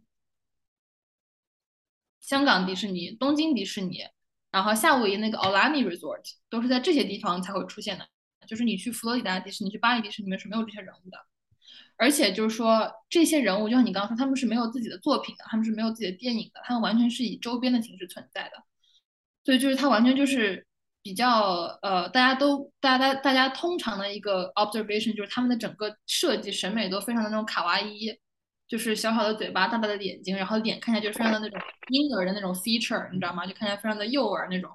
一看就是非常投向亚洲这个顾客的审美。而且大家都是买周边的形式，都是去买它的挂件啊什么。就你去那种迪士尼，东京迪士尼你会看到那种高中女生穿着那种 JK 制服，然后挂着很多很多的达菲熊那种。它不是以一个 animated 这么一个有人物这个的人物性格以及人物发展的这个 arc 的这么一个人物出现的，而是完全是以一个 object 出现的。然后它是一个专门针对亚洲市场的，对吧？这个就是 again，you know rings a bell，OK？嗯，然后呢，这一切都说完了以后呢，我们就要说到琳娜贝尔。琳娜贝尔，她就是上海迪士尼的人物，达菲家族人物。哦，对，就只有上海有。目前是只有上海有，马上东京和香港也要有了。它是二零二一年九月份在上海第一次就是全全球首秀发布的，然后它等于是先在上海作为上海独家的人物，大概活动了一年，然后今年九月要在东京和香港亮相。所以呢，他的故事是什么？他也是捏出来的玩具。他反正他也是那个玩具宇宙里面的人嘛。然后他的角色他是他是一个探险家，他的就是之前不是什么有什么做饼干的，什么弹尤克里里的。这些，然后他林林拉贝尔就是个森林探险家，然后他的那个道具就是一个放大镜，这个是他的基础人设。除此之外，他也没有任何的作品，也没有什么。就哪怕是在迪士尼他们自己官方宣布的那个发布的物料里面嘛，就是他们可能会发一个小那种 animated film 嘛，对不对？但在哪怕在那个 animated film 里面，这些人物也都是以那个毛毡的那个形象，那个 stop motion animation 的形象出现的，他也不是就是像其他的人物是画出来的。他在那个里面都是一个非常 object 的这么一个东西，你知道吗？在在表演呀，所以这是他的大背景。然后呢，琳娜贝尔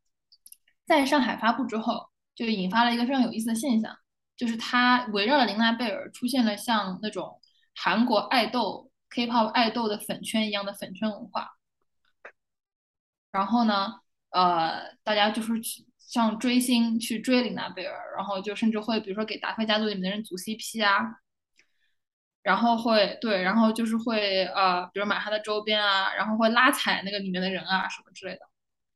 然后最有名的一个一个呃琳娜贝尔的争议呢，是有一天一个游客。去跟琳娜贝尔互动，就首先，它的琳娜贝尔在中国很流行嘛，就它的那个价格在跑得很高，对。然后包括你知道上海那个风控的时候，还有人拿琳娜贝尔换菜什么，就变成一个硬通货，你知道吗？然后，所以就是呃，琳娜贝尔很流行，但是它有一个非常大的争议，就是当然当时叫琳娜贝尔下头事件，就大概是在二零二一年十一月份的时候，琳娜贝尔在跟一个女游客互动的时候，就是说态度扩张扩冷淡，就是跟他。互动的很快，然后女游客呢就叫他说：“你能不能祝我生日快乐？”然后琳娜贝尔就非常的敷衍。然后呢，女游客呢给了他一个飞吻，然后琳娜贝尔就是好像他那个肢体语言就是把女游客的飞吻扔到地上了，然后还叫女游客快点走，快点走。然后呢，这个女游客就把这些录下来，然后他后面又录了一个琳娜贝尔跟男游客互动的一个视频，然后他就说琳娜贝尔对男游客态度就跟他不一样，就他受到了区别对待，然后他就说琳娜贝尔媚男。琳娜贝尔就是对琳娜贝尔媚男，然后琳娜贝尔对，然后琳娜贝尔就是就是就是就是 cater to 这个男性凝视，你知道吗？对的，然后这都不算什么，这个出来以后呢，大家就说琳娜贝尔塌房了，你知道吗？就用这种饭圈术语说琳娜贝尔塌房了，什么意思？塌房就是饭圈里面就说，如果一个明星出了丑闻，就是这个人塌房，哦，王力宏塌房什么之类的，对，然后呢？琳娜贝尔的粉丝就出来 defend 林娜贝尔，就是说这个不是琳娜贝尔的错，是内胆的错。他们琳娜贝尔的这个皮套下面扮演琳娜贝尔那个工作人员叫做琳娜贝尔的内胆。对，然后呢，他们说这个是内胆的错，这个是内胆曲解琳娜贝尔，所以其实就是琳娜贝尔有一个 spirit，right？然后每个人在 enact 林娜贝尔这个 spirit 是。里面的人做错了，他等于林娜贝尔是受害者，就我们玲玲是受害者，是内胆的问题。然后这还没完，这已经就很 rich 了，对不对？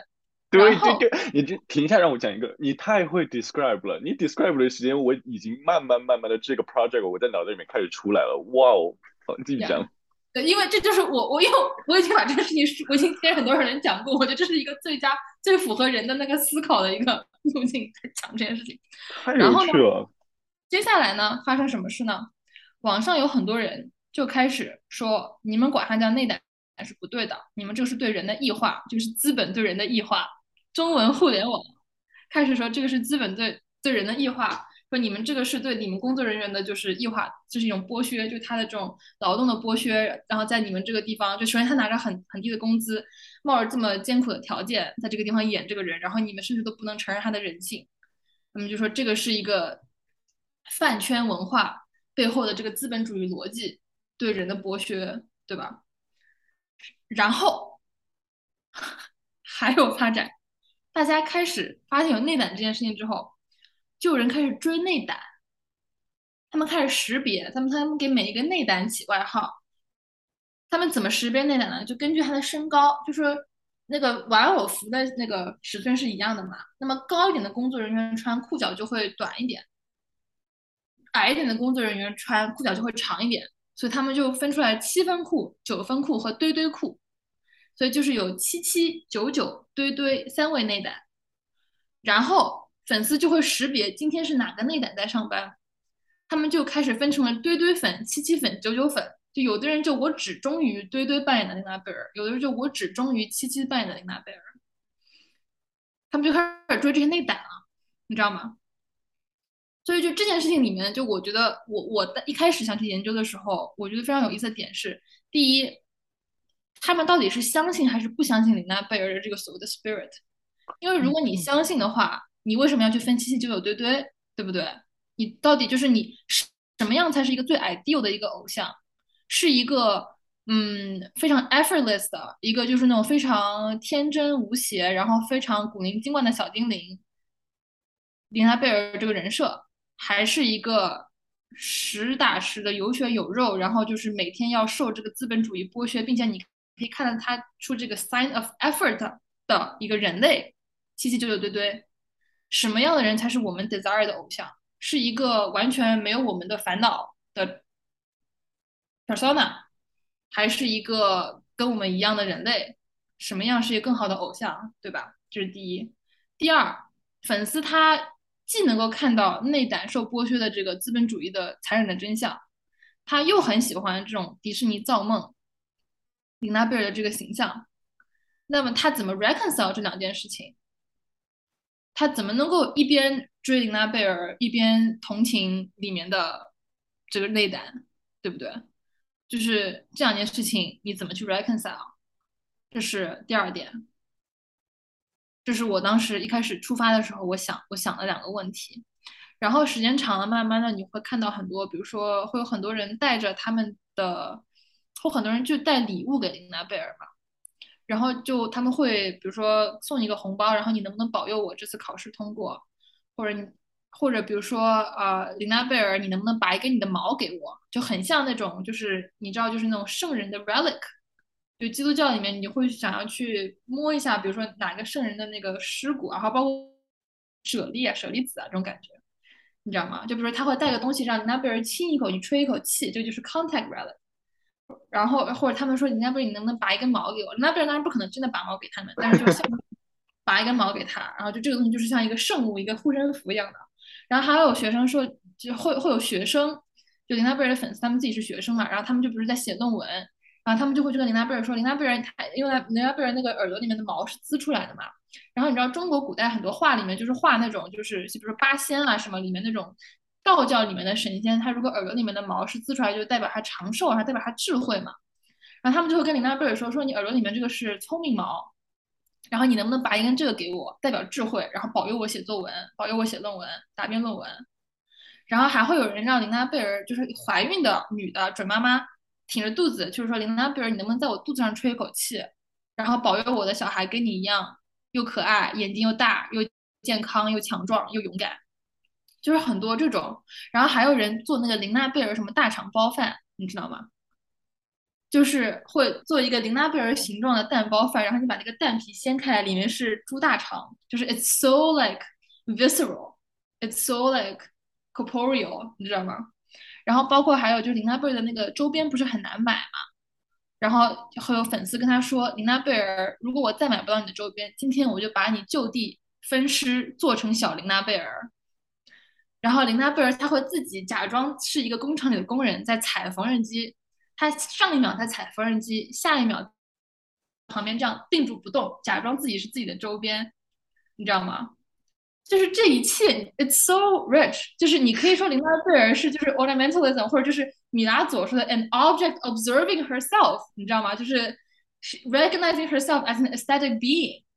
然后就是他知道他每天跟游客互动，就是这个 she's like you know in like a room full of mirrors，然后他就是 observing herself as an object。然后同时就你想有这种什么分尸啊什么之类的，包括就是吃琳娜贝尔有这种就是呃 cannibalism 的这种 trope，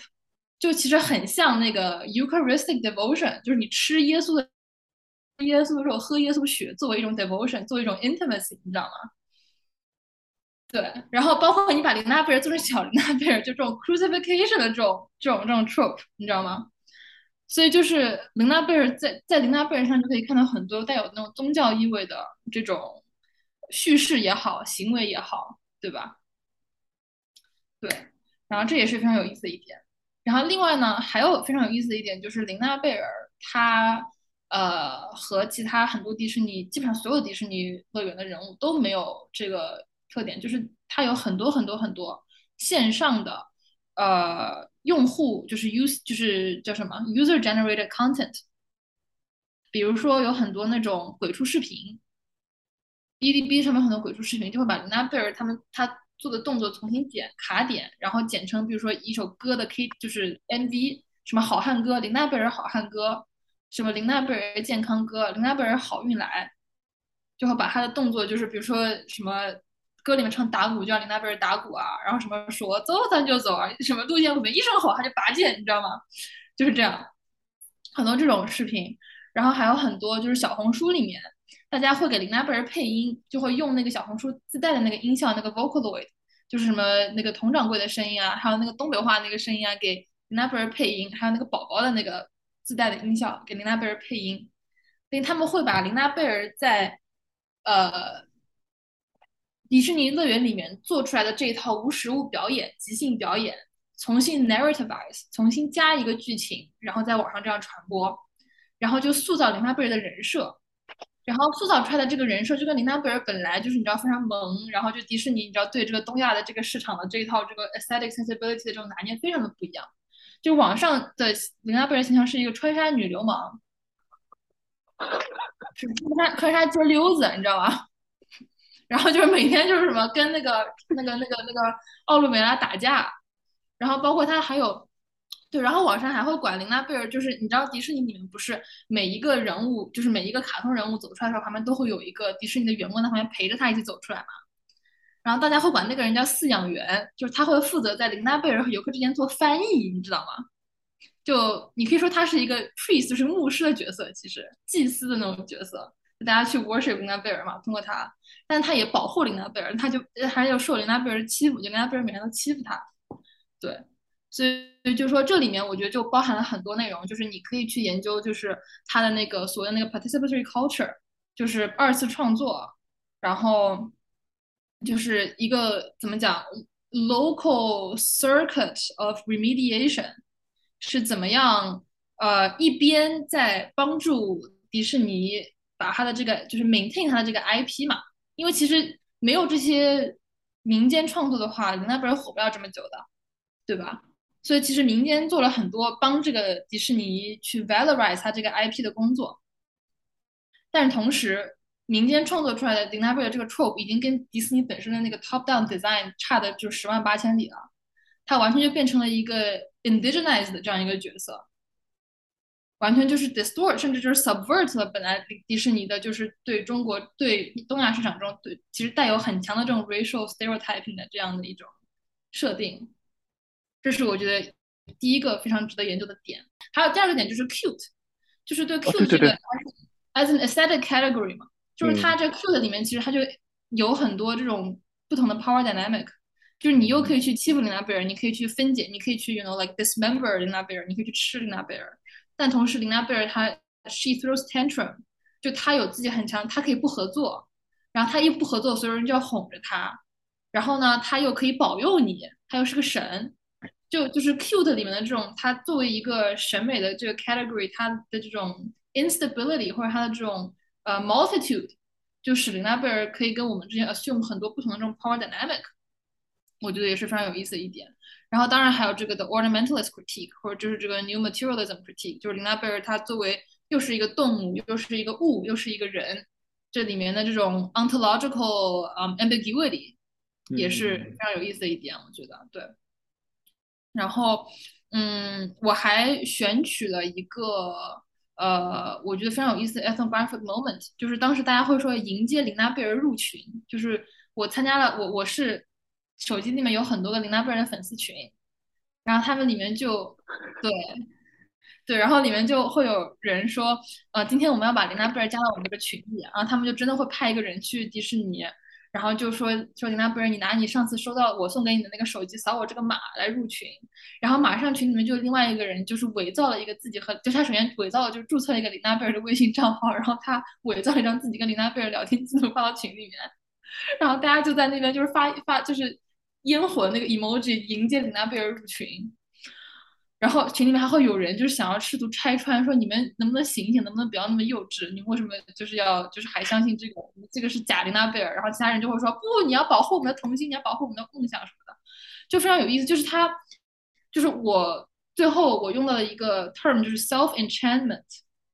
就他们是自己在 enchant 自己。就是我们以前对于 enchantment 这个东西的概念，可能会觉得说这是一个 either like it's a magic, it's a spell, right? Like you you are like subjected by 这个 enchantment，这个 enchantment happens upon you, and you're like duped into believing in something。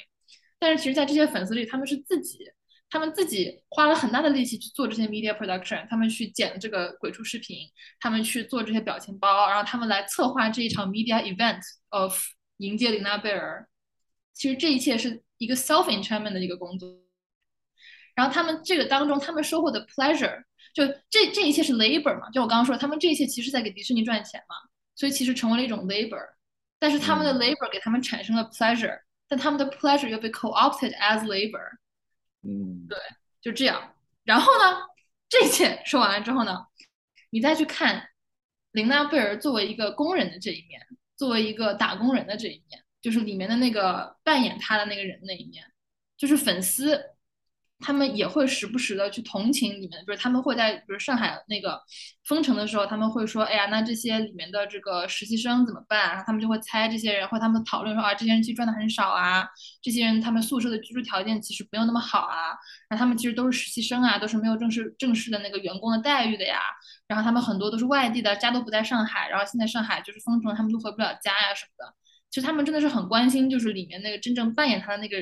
真真实实在在那个人的处境的，然后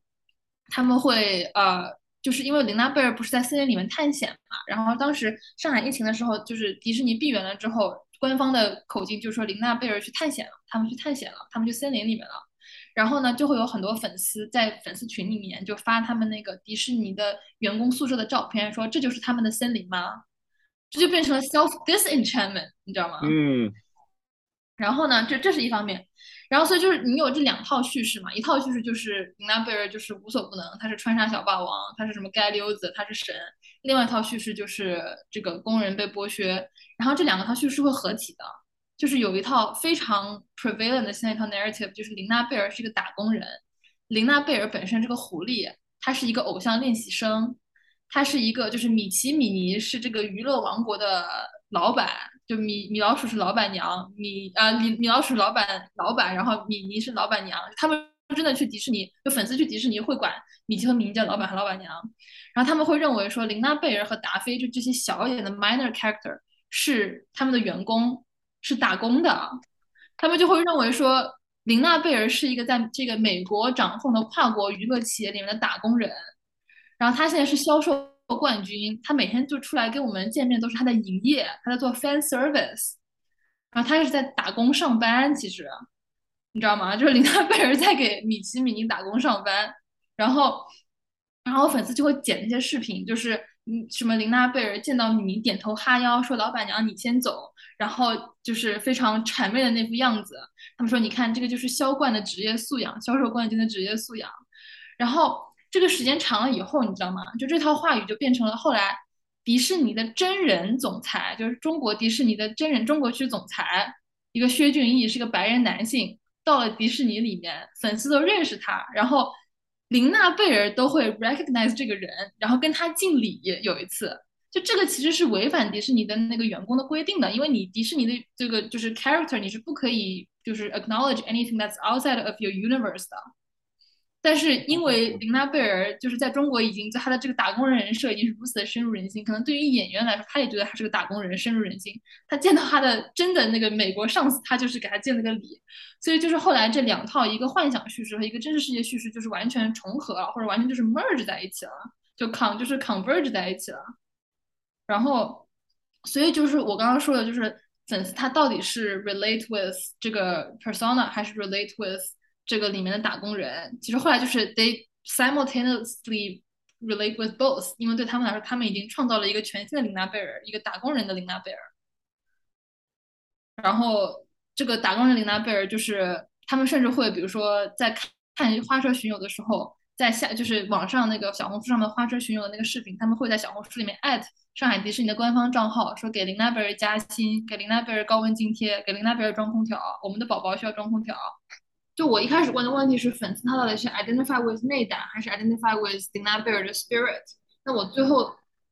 发现就是说，他们同时又。identify with 内胆或 relate with 内胆，又 relate with 这个 spirit，所以就是嗯、um,，enchantment 和 disenchantment 区别没有那么大，pleasure labor 区别也没有那么大。然后 enchantment 和 disenchantment 其实并不是一个 dichotomy，而是 there are like a set of feelings that are actually held in dynamic relation in an active fan culture，right？ 然后 pleasure 呢可以被剥削为 labor，labor 也可以产出 pleasure，这是我们刚刚有讲到的。但同时，就这套这个 pleasure 和 labor 的 negotiation，其实它成可以成为一个反抗的工具，或者说一个反抗的一个 site，因为，嗯，就像我们刚刚讲的，粉丝在 indigenize，就是把琳娜贝尔塑造成为一个带有非常强烈的这种本地特色的形象的时候，它其实无形中的反抗了，就是琳娜贝尔对于呃，反抗了迪士尼这个公司在幻想世界中，就是 fantasy world 当中的一种。非常带有种族主义呃这个逻辑的一种划分，就是 the world carving itself has a implication of you know certain racialism，right？也然后也反抗了就是迪士尼对于东亚人的这种 stereotype，以及对于东亚人的物化，就是我们刚刚说的 ornamentalist critique。然后嗯，所以。这其实是一种对于就是全球资本主义背后的这种种族主义、殖民主义基础基础的一种 disruption，我觉得有无意或者有意之中，对。然后同时，嗯，粉丝他们，呃，通过对于琳娜贝尔扮演者的关心，以及把自己工作中的困境，比如说要去阿谀奉承老板啊这些，然后讨厌上班，每天盼着下班这种心情，投贝尔这个角色身上，把林娜贝尔角这个角色。塑造成一个打工人呢，他等于创造了一个基于 labor of empathy 的一种 alliance，就说这个时候他 perform 一种 a different kind of labor，it's not labor of enchantment but a labor of empathy。然后通过这样的 empathy，他其实获得了一种 sense of solidarity。同时，他也通过了 Naber 这个形象去 articulate 他们自己粉丝自己在现实生活中对于这种现行的新自由主义经济制度啊，然后资本主义全球化的不满。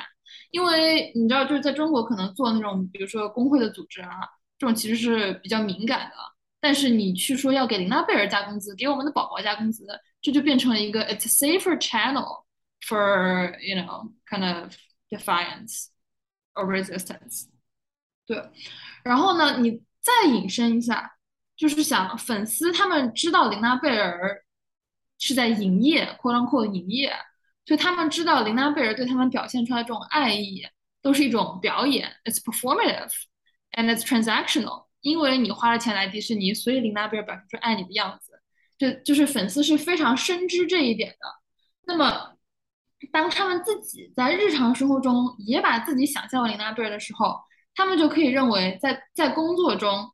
他们展现出的嘴脸，他们的态度其实也就是一场表演。他们对于领导的那种阿谀奉承，对于客户的那种满心欢喜，也是一种表演。就他们的工作是他们的角色，然后他们摆出的那个嘴脸就是他们的皮套，是他们的 costume。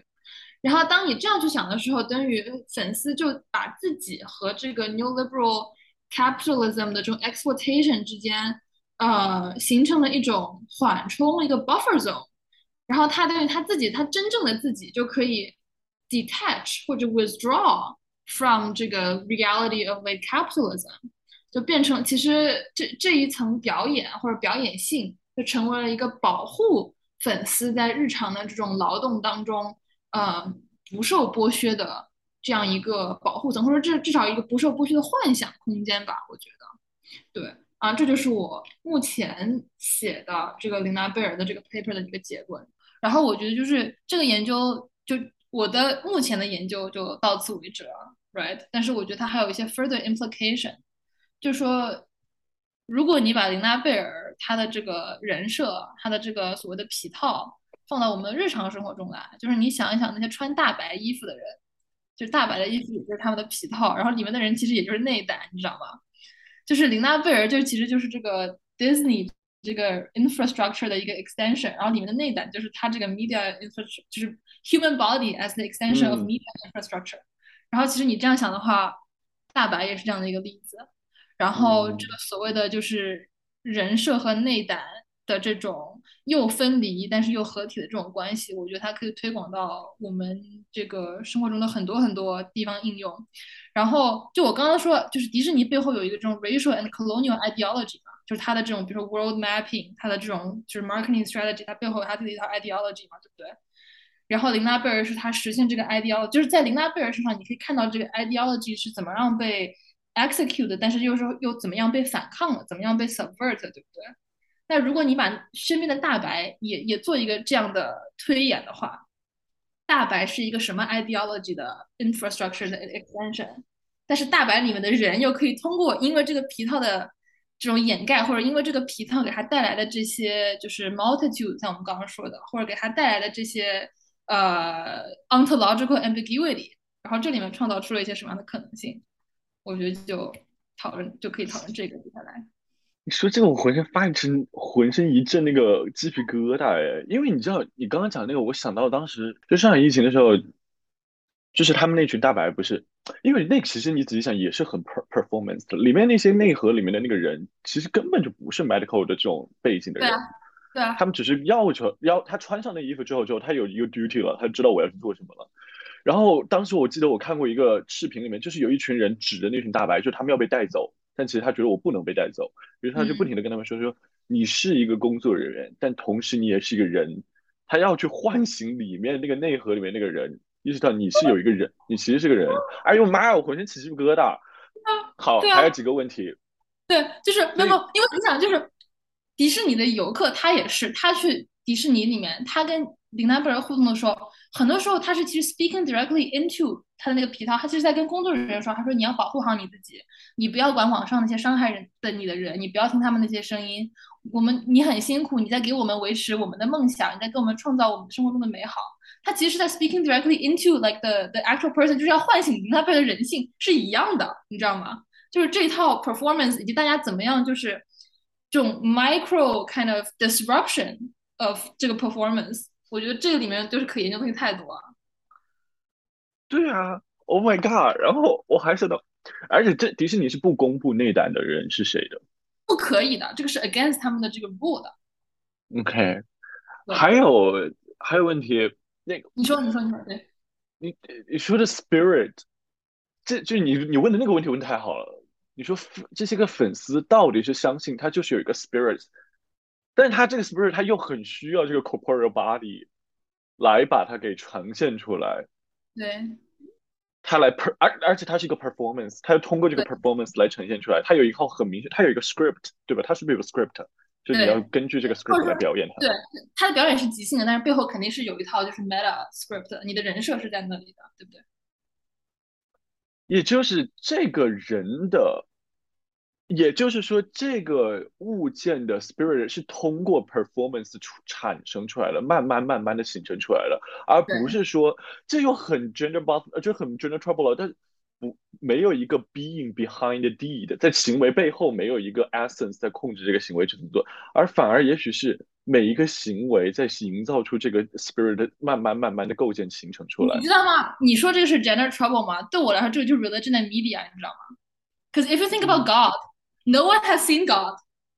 哦，对对对对对对对，spirit 是什么？其实就是通过就是你的 scripture 以及你每天的这种 ritualistic practice。这一套这种 disciplining of your body of your senses 来形成的，其实对不对？嗯嗯，对，你看，这就是我上次听时差，时差里面说说，你知道你们那些什么 gender race sexuality 那一套讨论，其实，在 religion 就是所有这些东西，我跟你说，religion 是核心，呃，所有你走到底了都是 religion studies，religion studies。他说你讨论那些东西全在那个地方，OK？对对哦，这个好有趣。然后再还问一个，嗯，呃，那跟跟你的专业的关系呢？没有关系。哦，这是完完全你自己想到的东西，就是对，这个是上哪个课的时候出来的？我去年三节课我都写了迪士尼的 paper，就我从方方面面去研究，就是他出我声吗？这个东西？嗯那个那个屋，他表演有声音的吗？没有声音，但是他网上的有人给他配音嘛。哦我其实就我现在其实做的更加的是 anthropology of performance，然后对对对，这很 performance studies。对对对对，所以我其实现在更加的 anthropology of performance，然后更加就是我对 idol culture，因为我觉得 idol culture 也就是跟我的 religion religious studies 的东西更加可以在一起嘛。就像你刚刚说的，我们追他的那个 spirit，但他的 spirit 是什么？然后这个 D 的背后没有一个 essence，但这个 essence 就是我们的，其实是我们粉丝的 D 给它构建出来的这种。就我觉得嗯。我现在更多的是在做 idol culture 和和 performance studies 的东西，呃，具体这个 sound 要怎么出现在里面，我觉得后面需要我需要自己就是在在在 work 一下。但是我去年是真的，我写了三篇关于伦纳比尔的 paper，我写了一篇是关于迪士尼的那个空间的组织，就你知道迪士尼它里面 这个是 religion media，就迪士尼所有迪士尼乐园，世界上所有迪士尼乐园都是遵循一样的一个地理的设计的。就你进去是美国小镇大街 Main Street，然后呢，在中国这条街叫米奇大街，因为他们不想有美国的名字在上面，所以你进去是米奇大街，就是一个美国就是大萧条之前的呃一个那种小镇的，就是那种商业场景，就是大家对于美国的最经典的那套 nostalgia 就体现在这个地方。啊，你通过这个大街走走走走走，会走到那个欧洲城堡，就是 Enchanted Castle，就是所有的那个公主王子都住在那个里面。然后呢，所以其实就是说，你就可以想，就是马克思韦伯说的这个 disenchantment，你知道吧？就是从欧洲开始，这个是他们迪士尼整个幻想的中心，也是这个世界的中心。然后通过美国，就是这个资本主义的精神和新教伦理，然后慢慢慢慢的出来，就到了上海，就到了彻底的一个 disenchanted world。然后在它的旁边，一边是那个 Savage Land，就是什么冒险岛、宝藏湾，里面都是什么海盗，然后里面都是那些野兽，什么泰山在里面。然后另外一边是明日世界和那个 Toy Story，就是外星人，然后塑料人，就什么塑料兵啊、巴斯光年啊，都在那个地方，你知道吗？就你有看过那个 Silver Sylvia Winter 吗？嗯很难。Fourteen ninety two，这个就是，所以就是说中间是 redeemable 的，中间是就是这是一个，this is actually a material a materialization of a Christian cos cosmology，中间是 redeemable 的，就是欧洲、中世纪以及美国，然后它其实其实这是一个 ladder of disenchantment，就是从欧洲到美国到上海，然后两边一边是就是 unre irredeemable 的这个 savage，就是 subhuman， 然后另外一边是 non-human，就是外星人和和塑料人。对，所以其实所有的迪士尼都是在不停的就是 remake、reproduce 这样一个 world carving 的一个 system，然后你就可以看到琳娜贝尔在这个世界里面，她是，然后哦，而且就是说，你去看他那个游乐设施嘛，它有那个惊险刺激成，呃，他们就官方会给他打分的，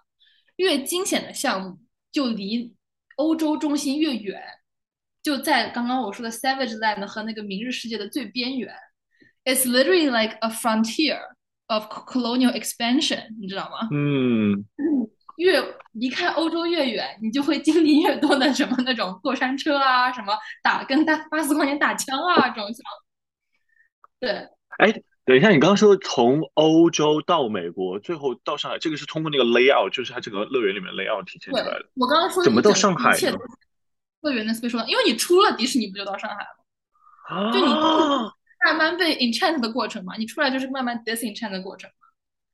啊，那这个出掉那个地方到上海，哇哦，对，又有点这种 Asian century，他还反默认了接下来的这一套 lin 呃 lin，如果你真的有一套 linear progression 的话，从 enlight enlightenment，然后到所谓的 American hegemony，然后到现在所谓的接下来的是 Asian century。Or I mean，就是这个 historicism，I don't know if there's an Asian century，但肯定就是 it's a more disenchanted world 嘛，就是你进去就是一点点被嗯 enchant 嘛，这就是你先经过就是新教伦理和资本主义的精神，然后最后到达那个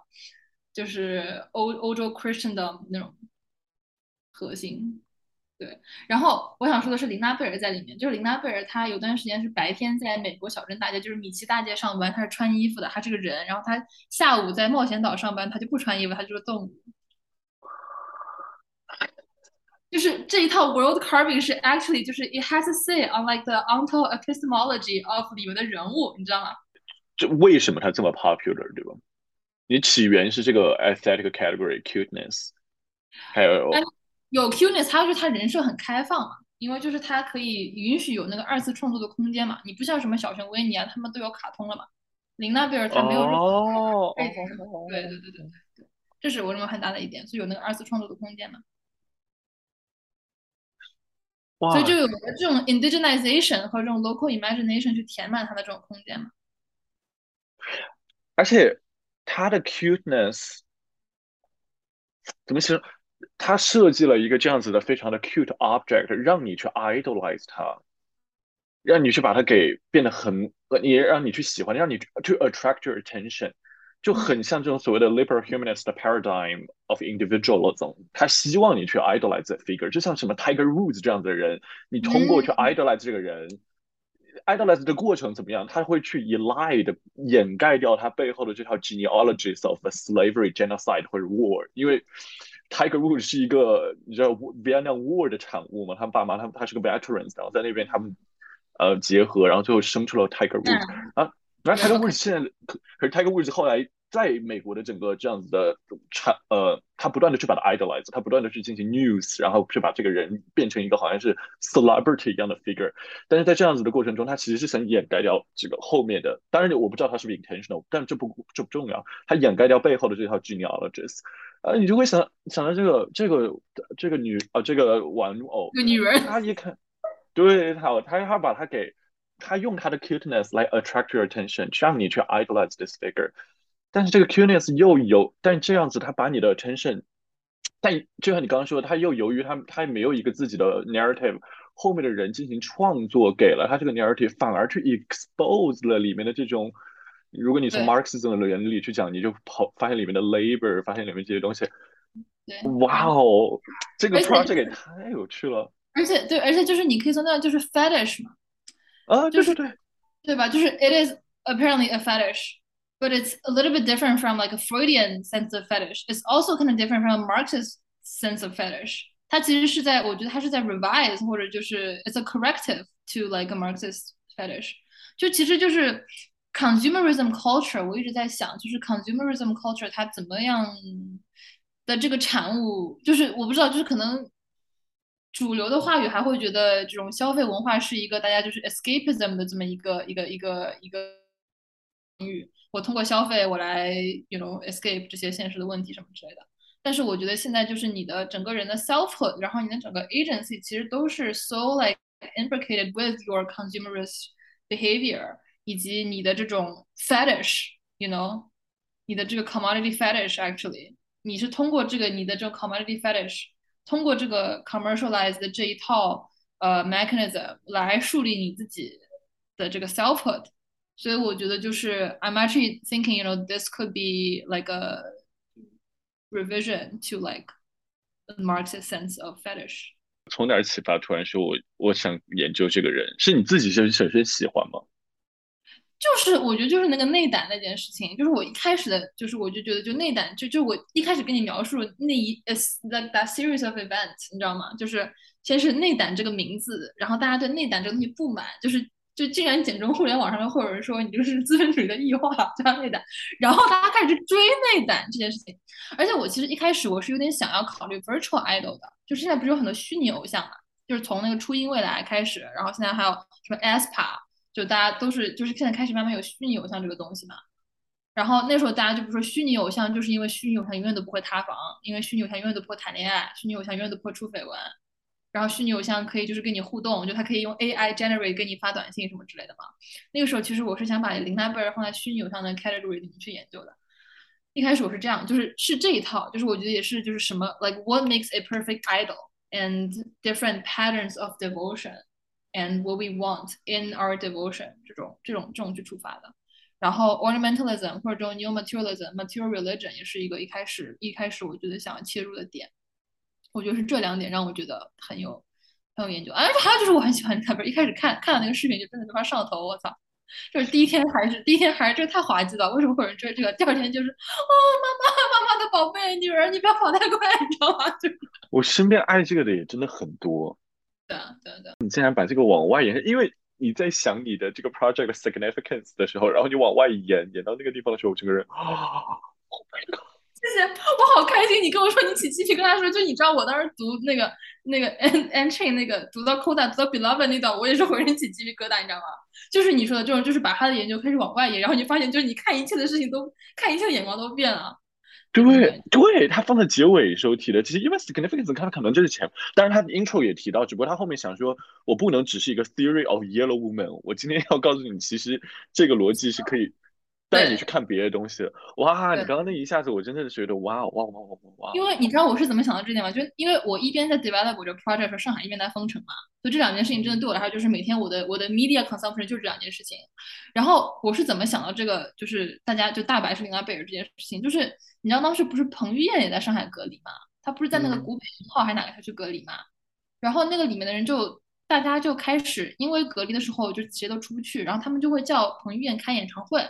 就在自己的窗户里面叫彭于晏，晚上拿个大喇叭说彭于晏开演唱会，然后就真的有人，我不知道是彭于晏真的在叫大家，还是有人假扮彭于晏就出来说准备好了吗？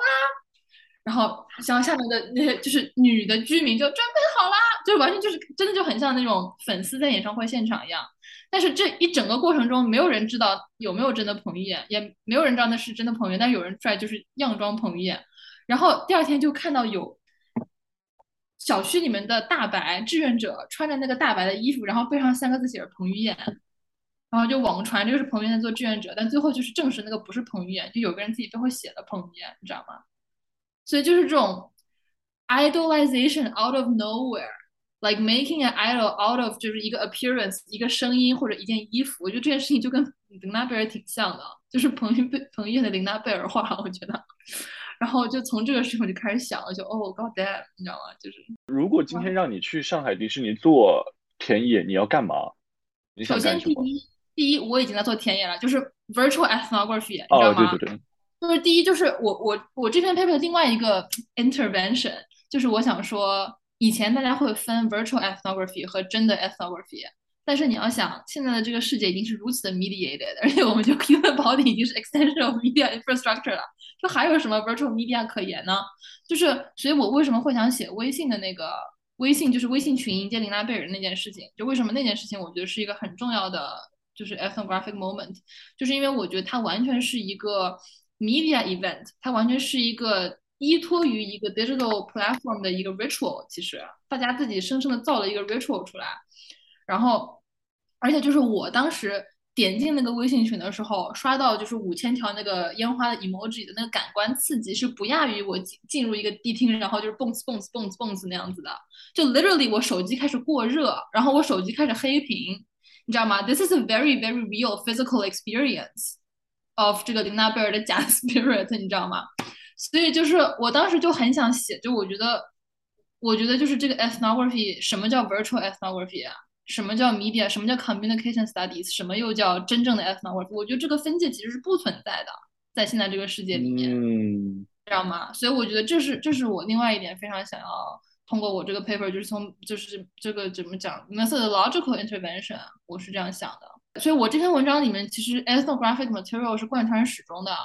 就是从叙述他们的对话到叙述那个我自己观看这个，因为。就是哇，anthropology 嘛，classical anthropology 我们讲过，are you insider，are you outsider 什么的，对吧？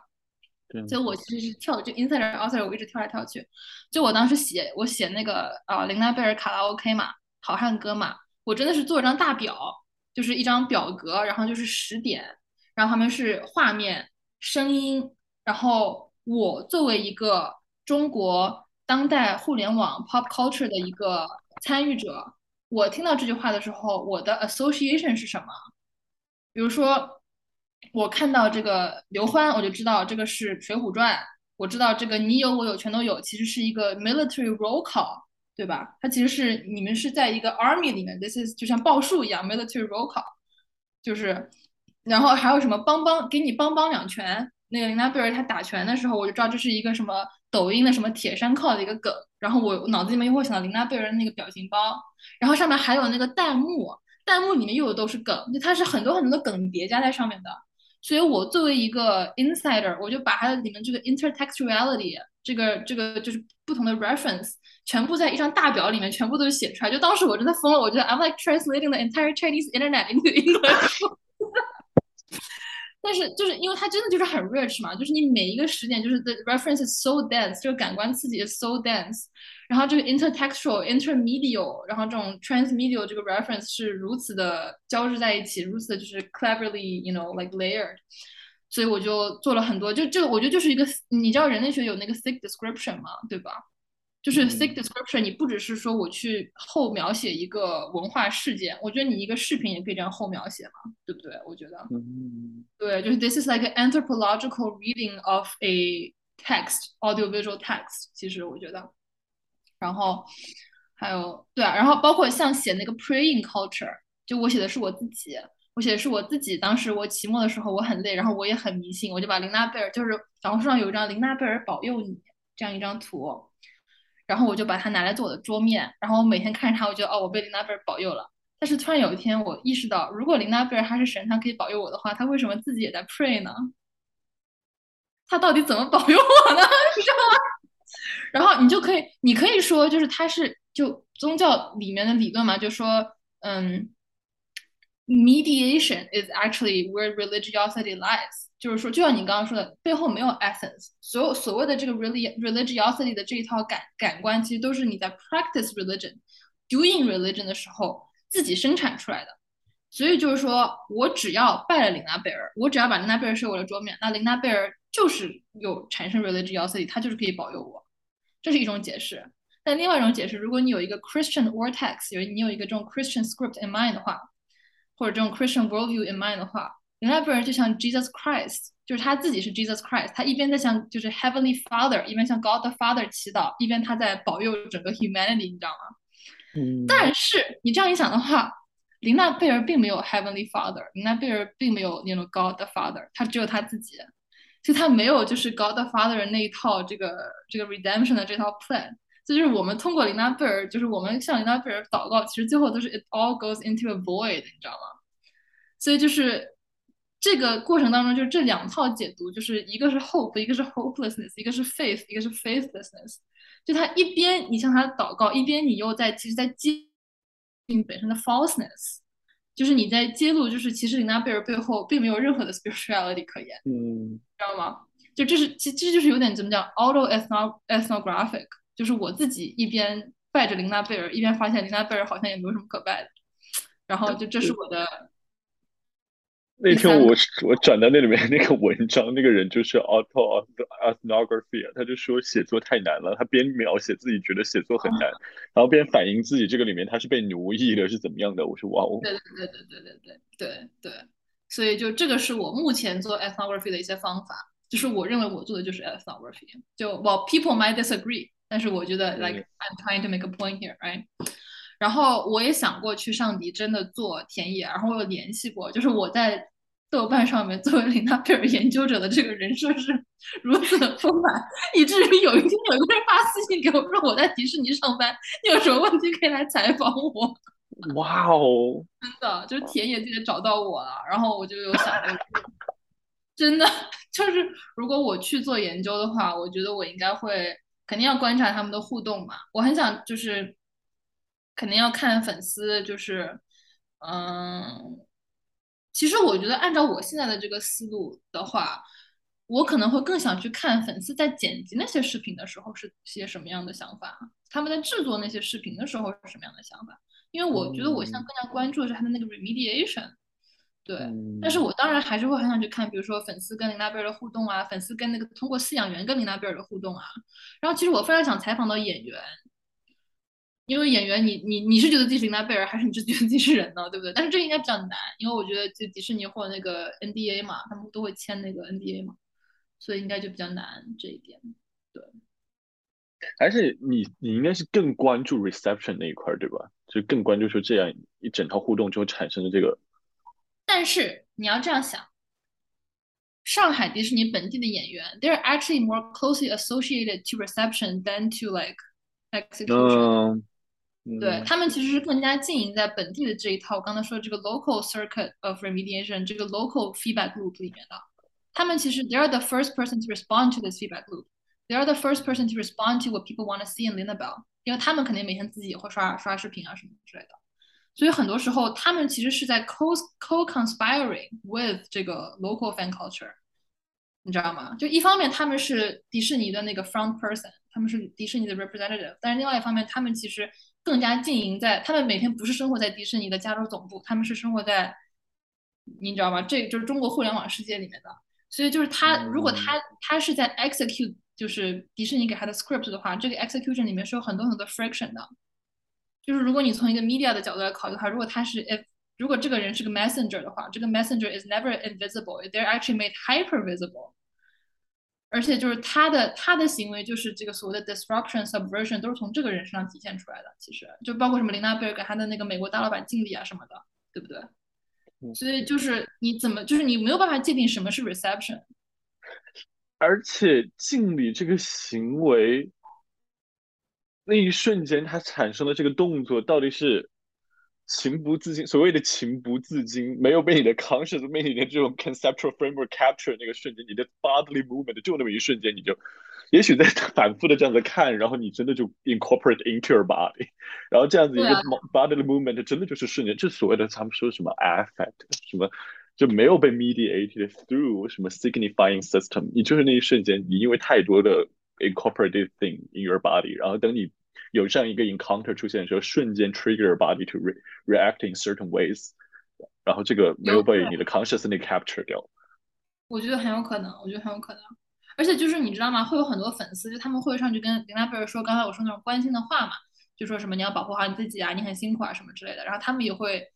下面小红书上看这个视频人就会评论说，林娜贝尔肯定在哭。What they mean is，里面扮演林娜贝尔的人肯定在里面哭。而他们会说，这这一刻我感觉林娜贝尔可能是真的在里面哭了，你知道吗？而且叙述的时候，你看叙述的时候，把内胆和那个林娜贝尔也都模糊掉了。对呀、就他们当时说不是不是说要什么给琳娜贝尔发高温津贴嘛，他们也是，就是老板过来给我们的宝宝加工资。你不可能管一个大活人家宝宝嘛，你 肯定是说林娜贝尔是你的宝宝嘛，对啊。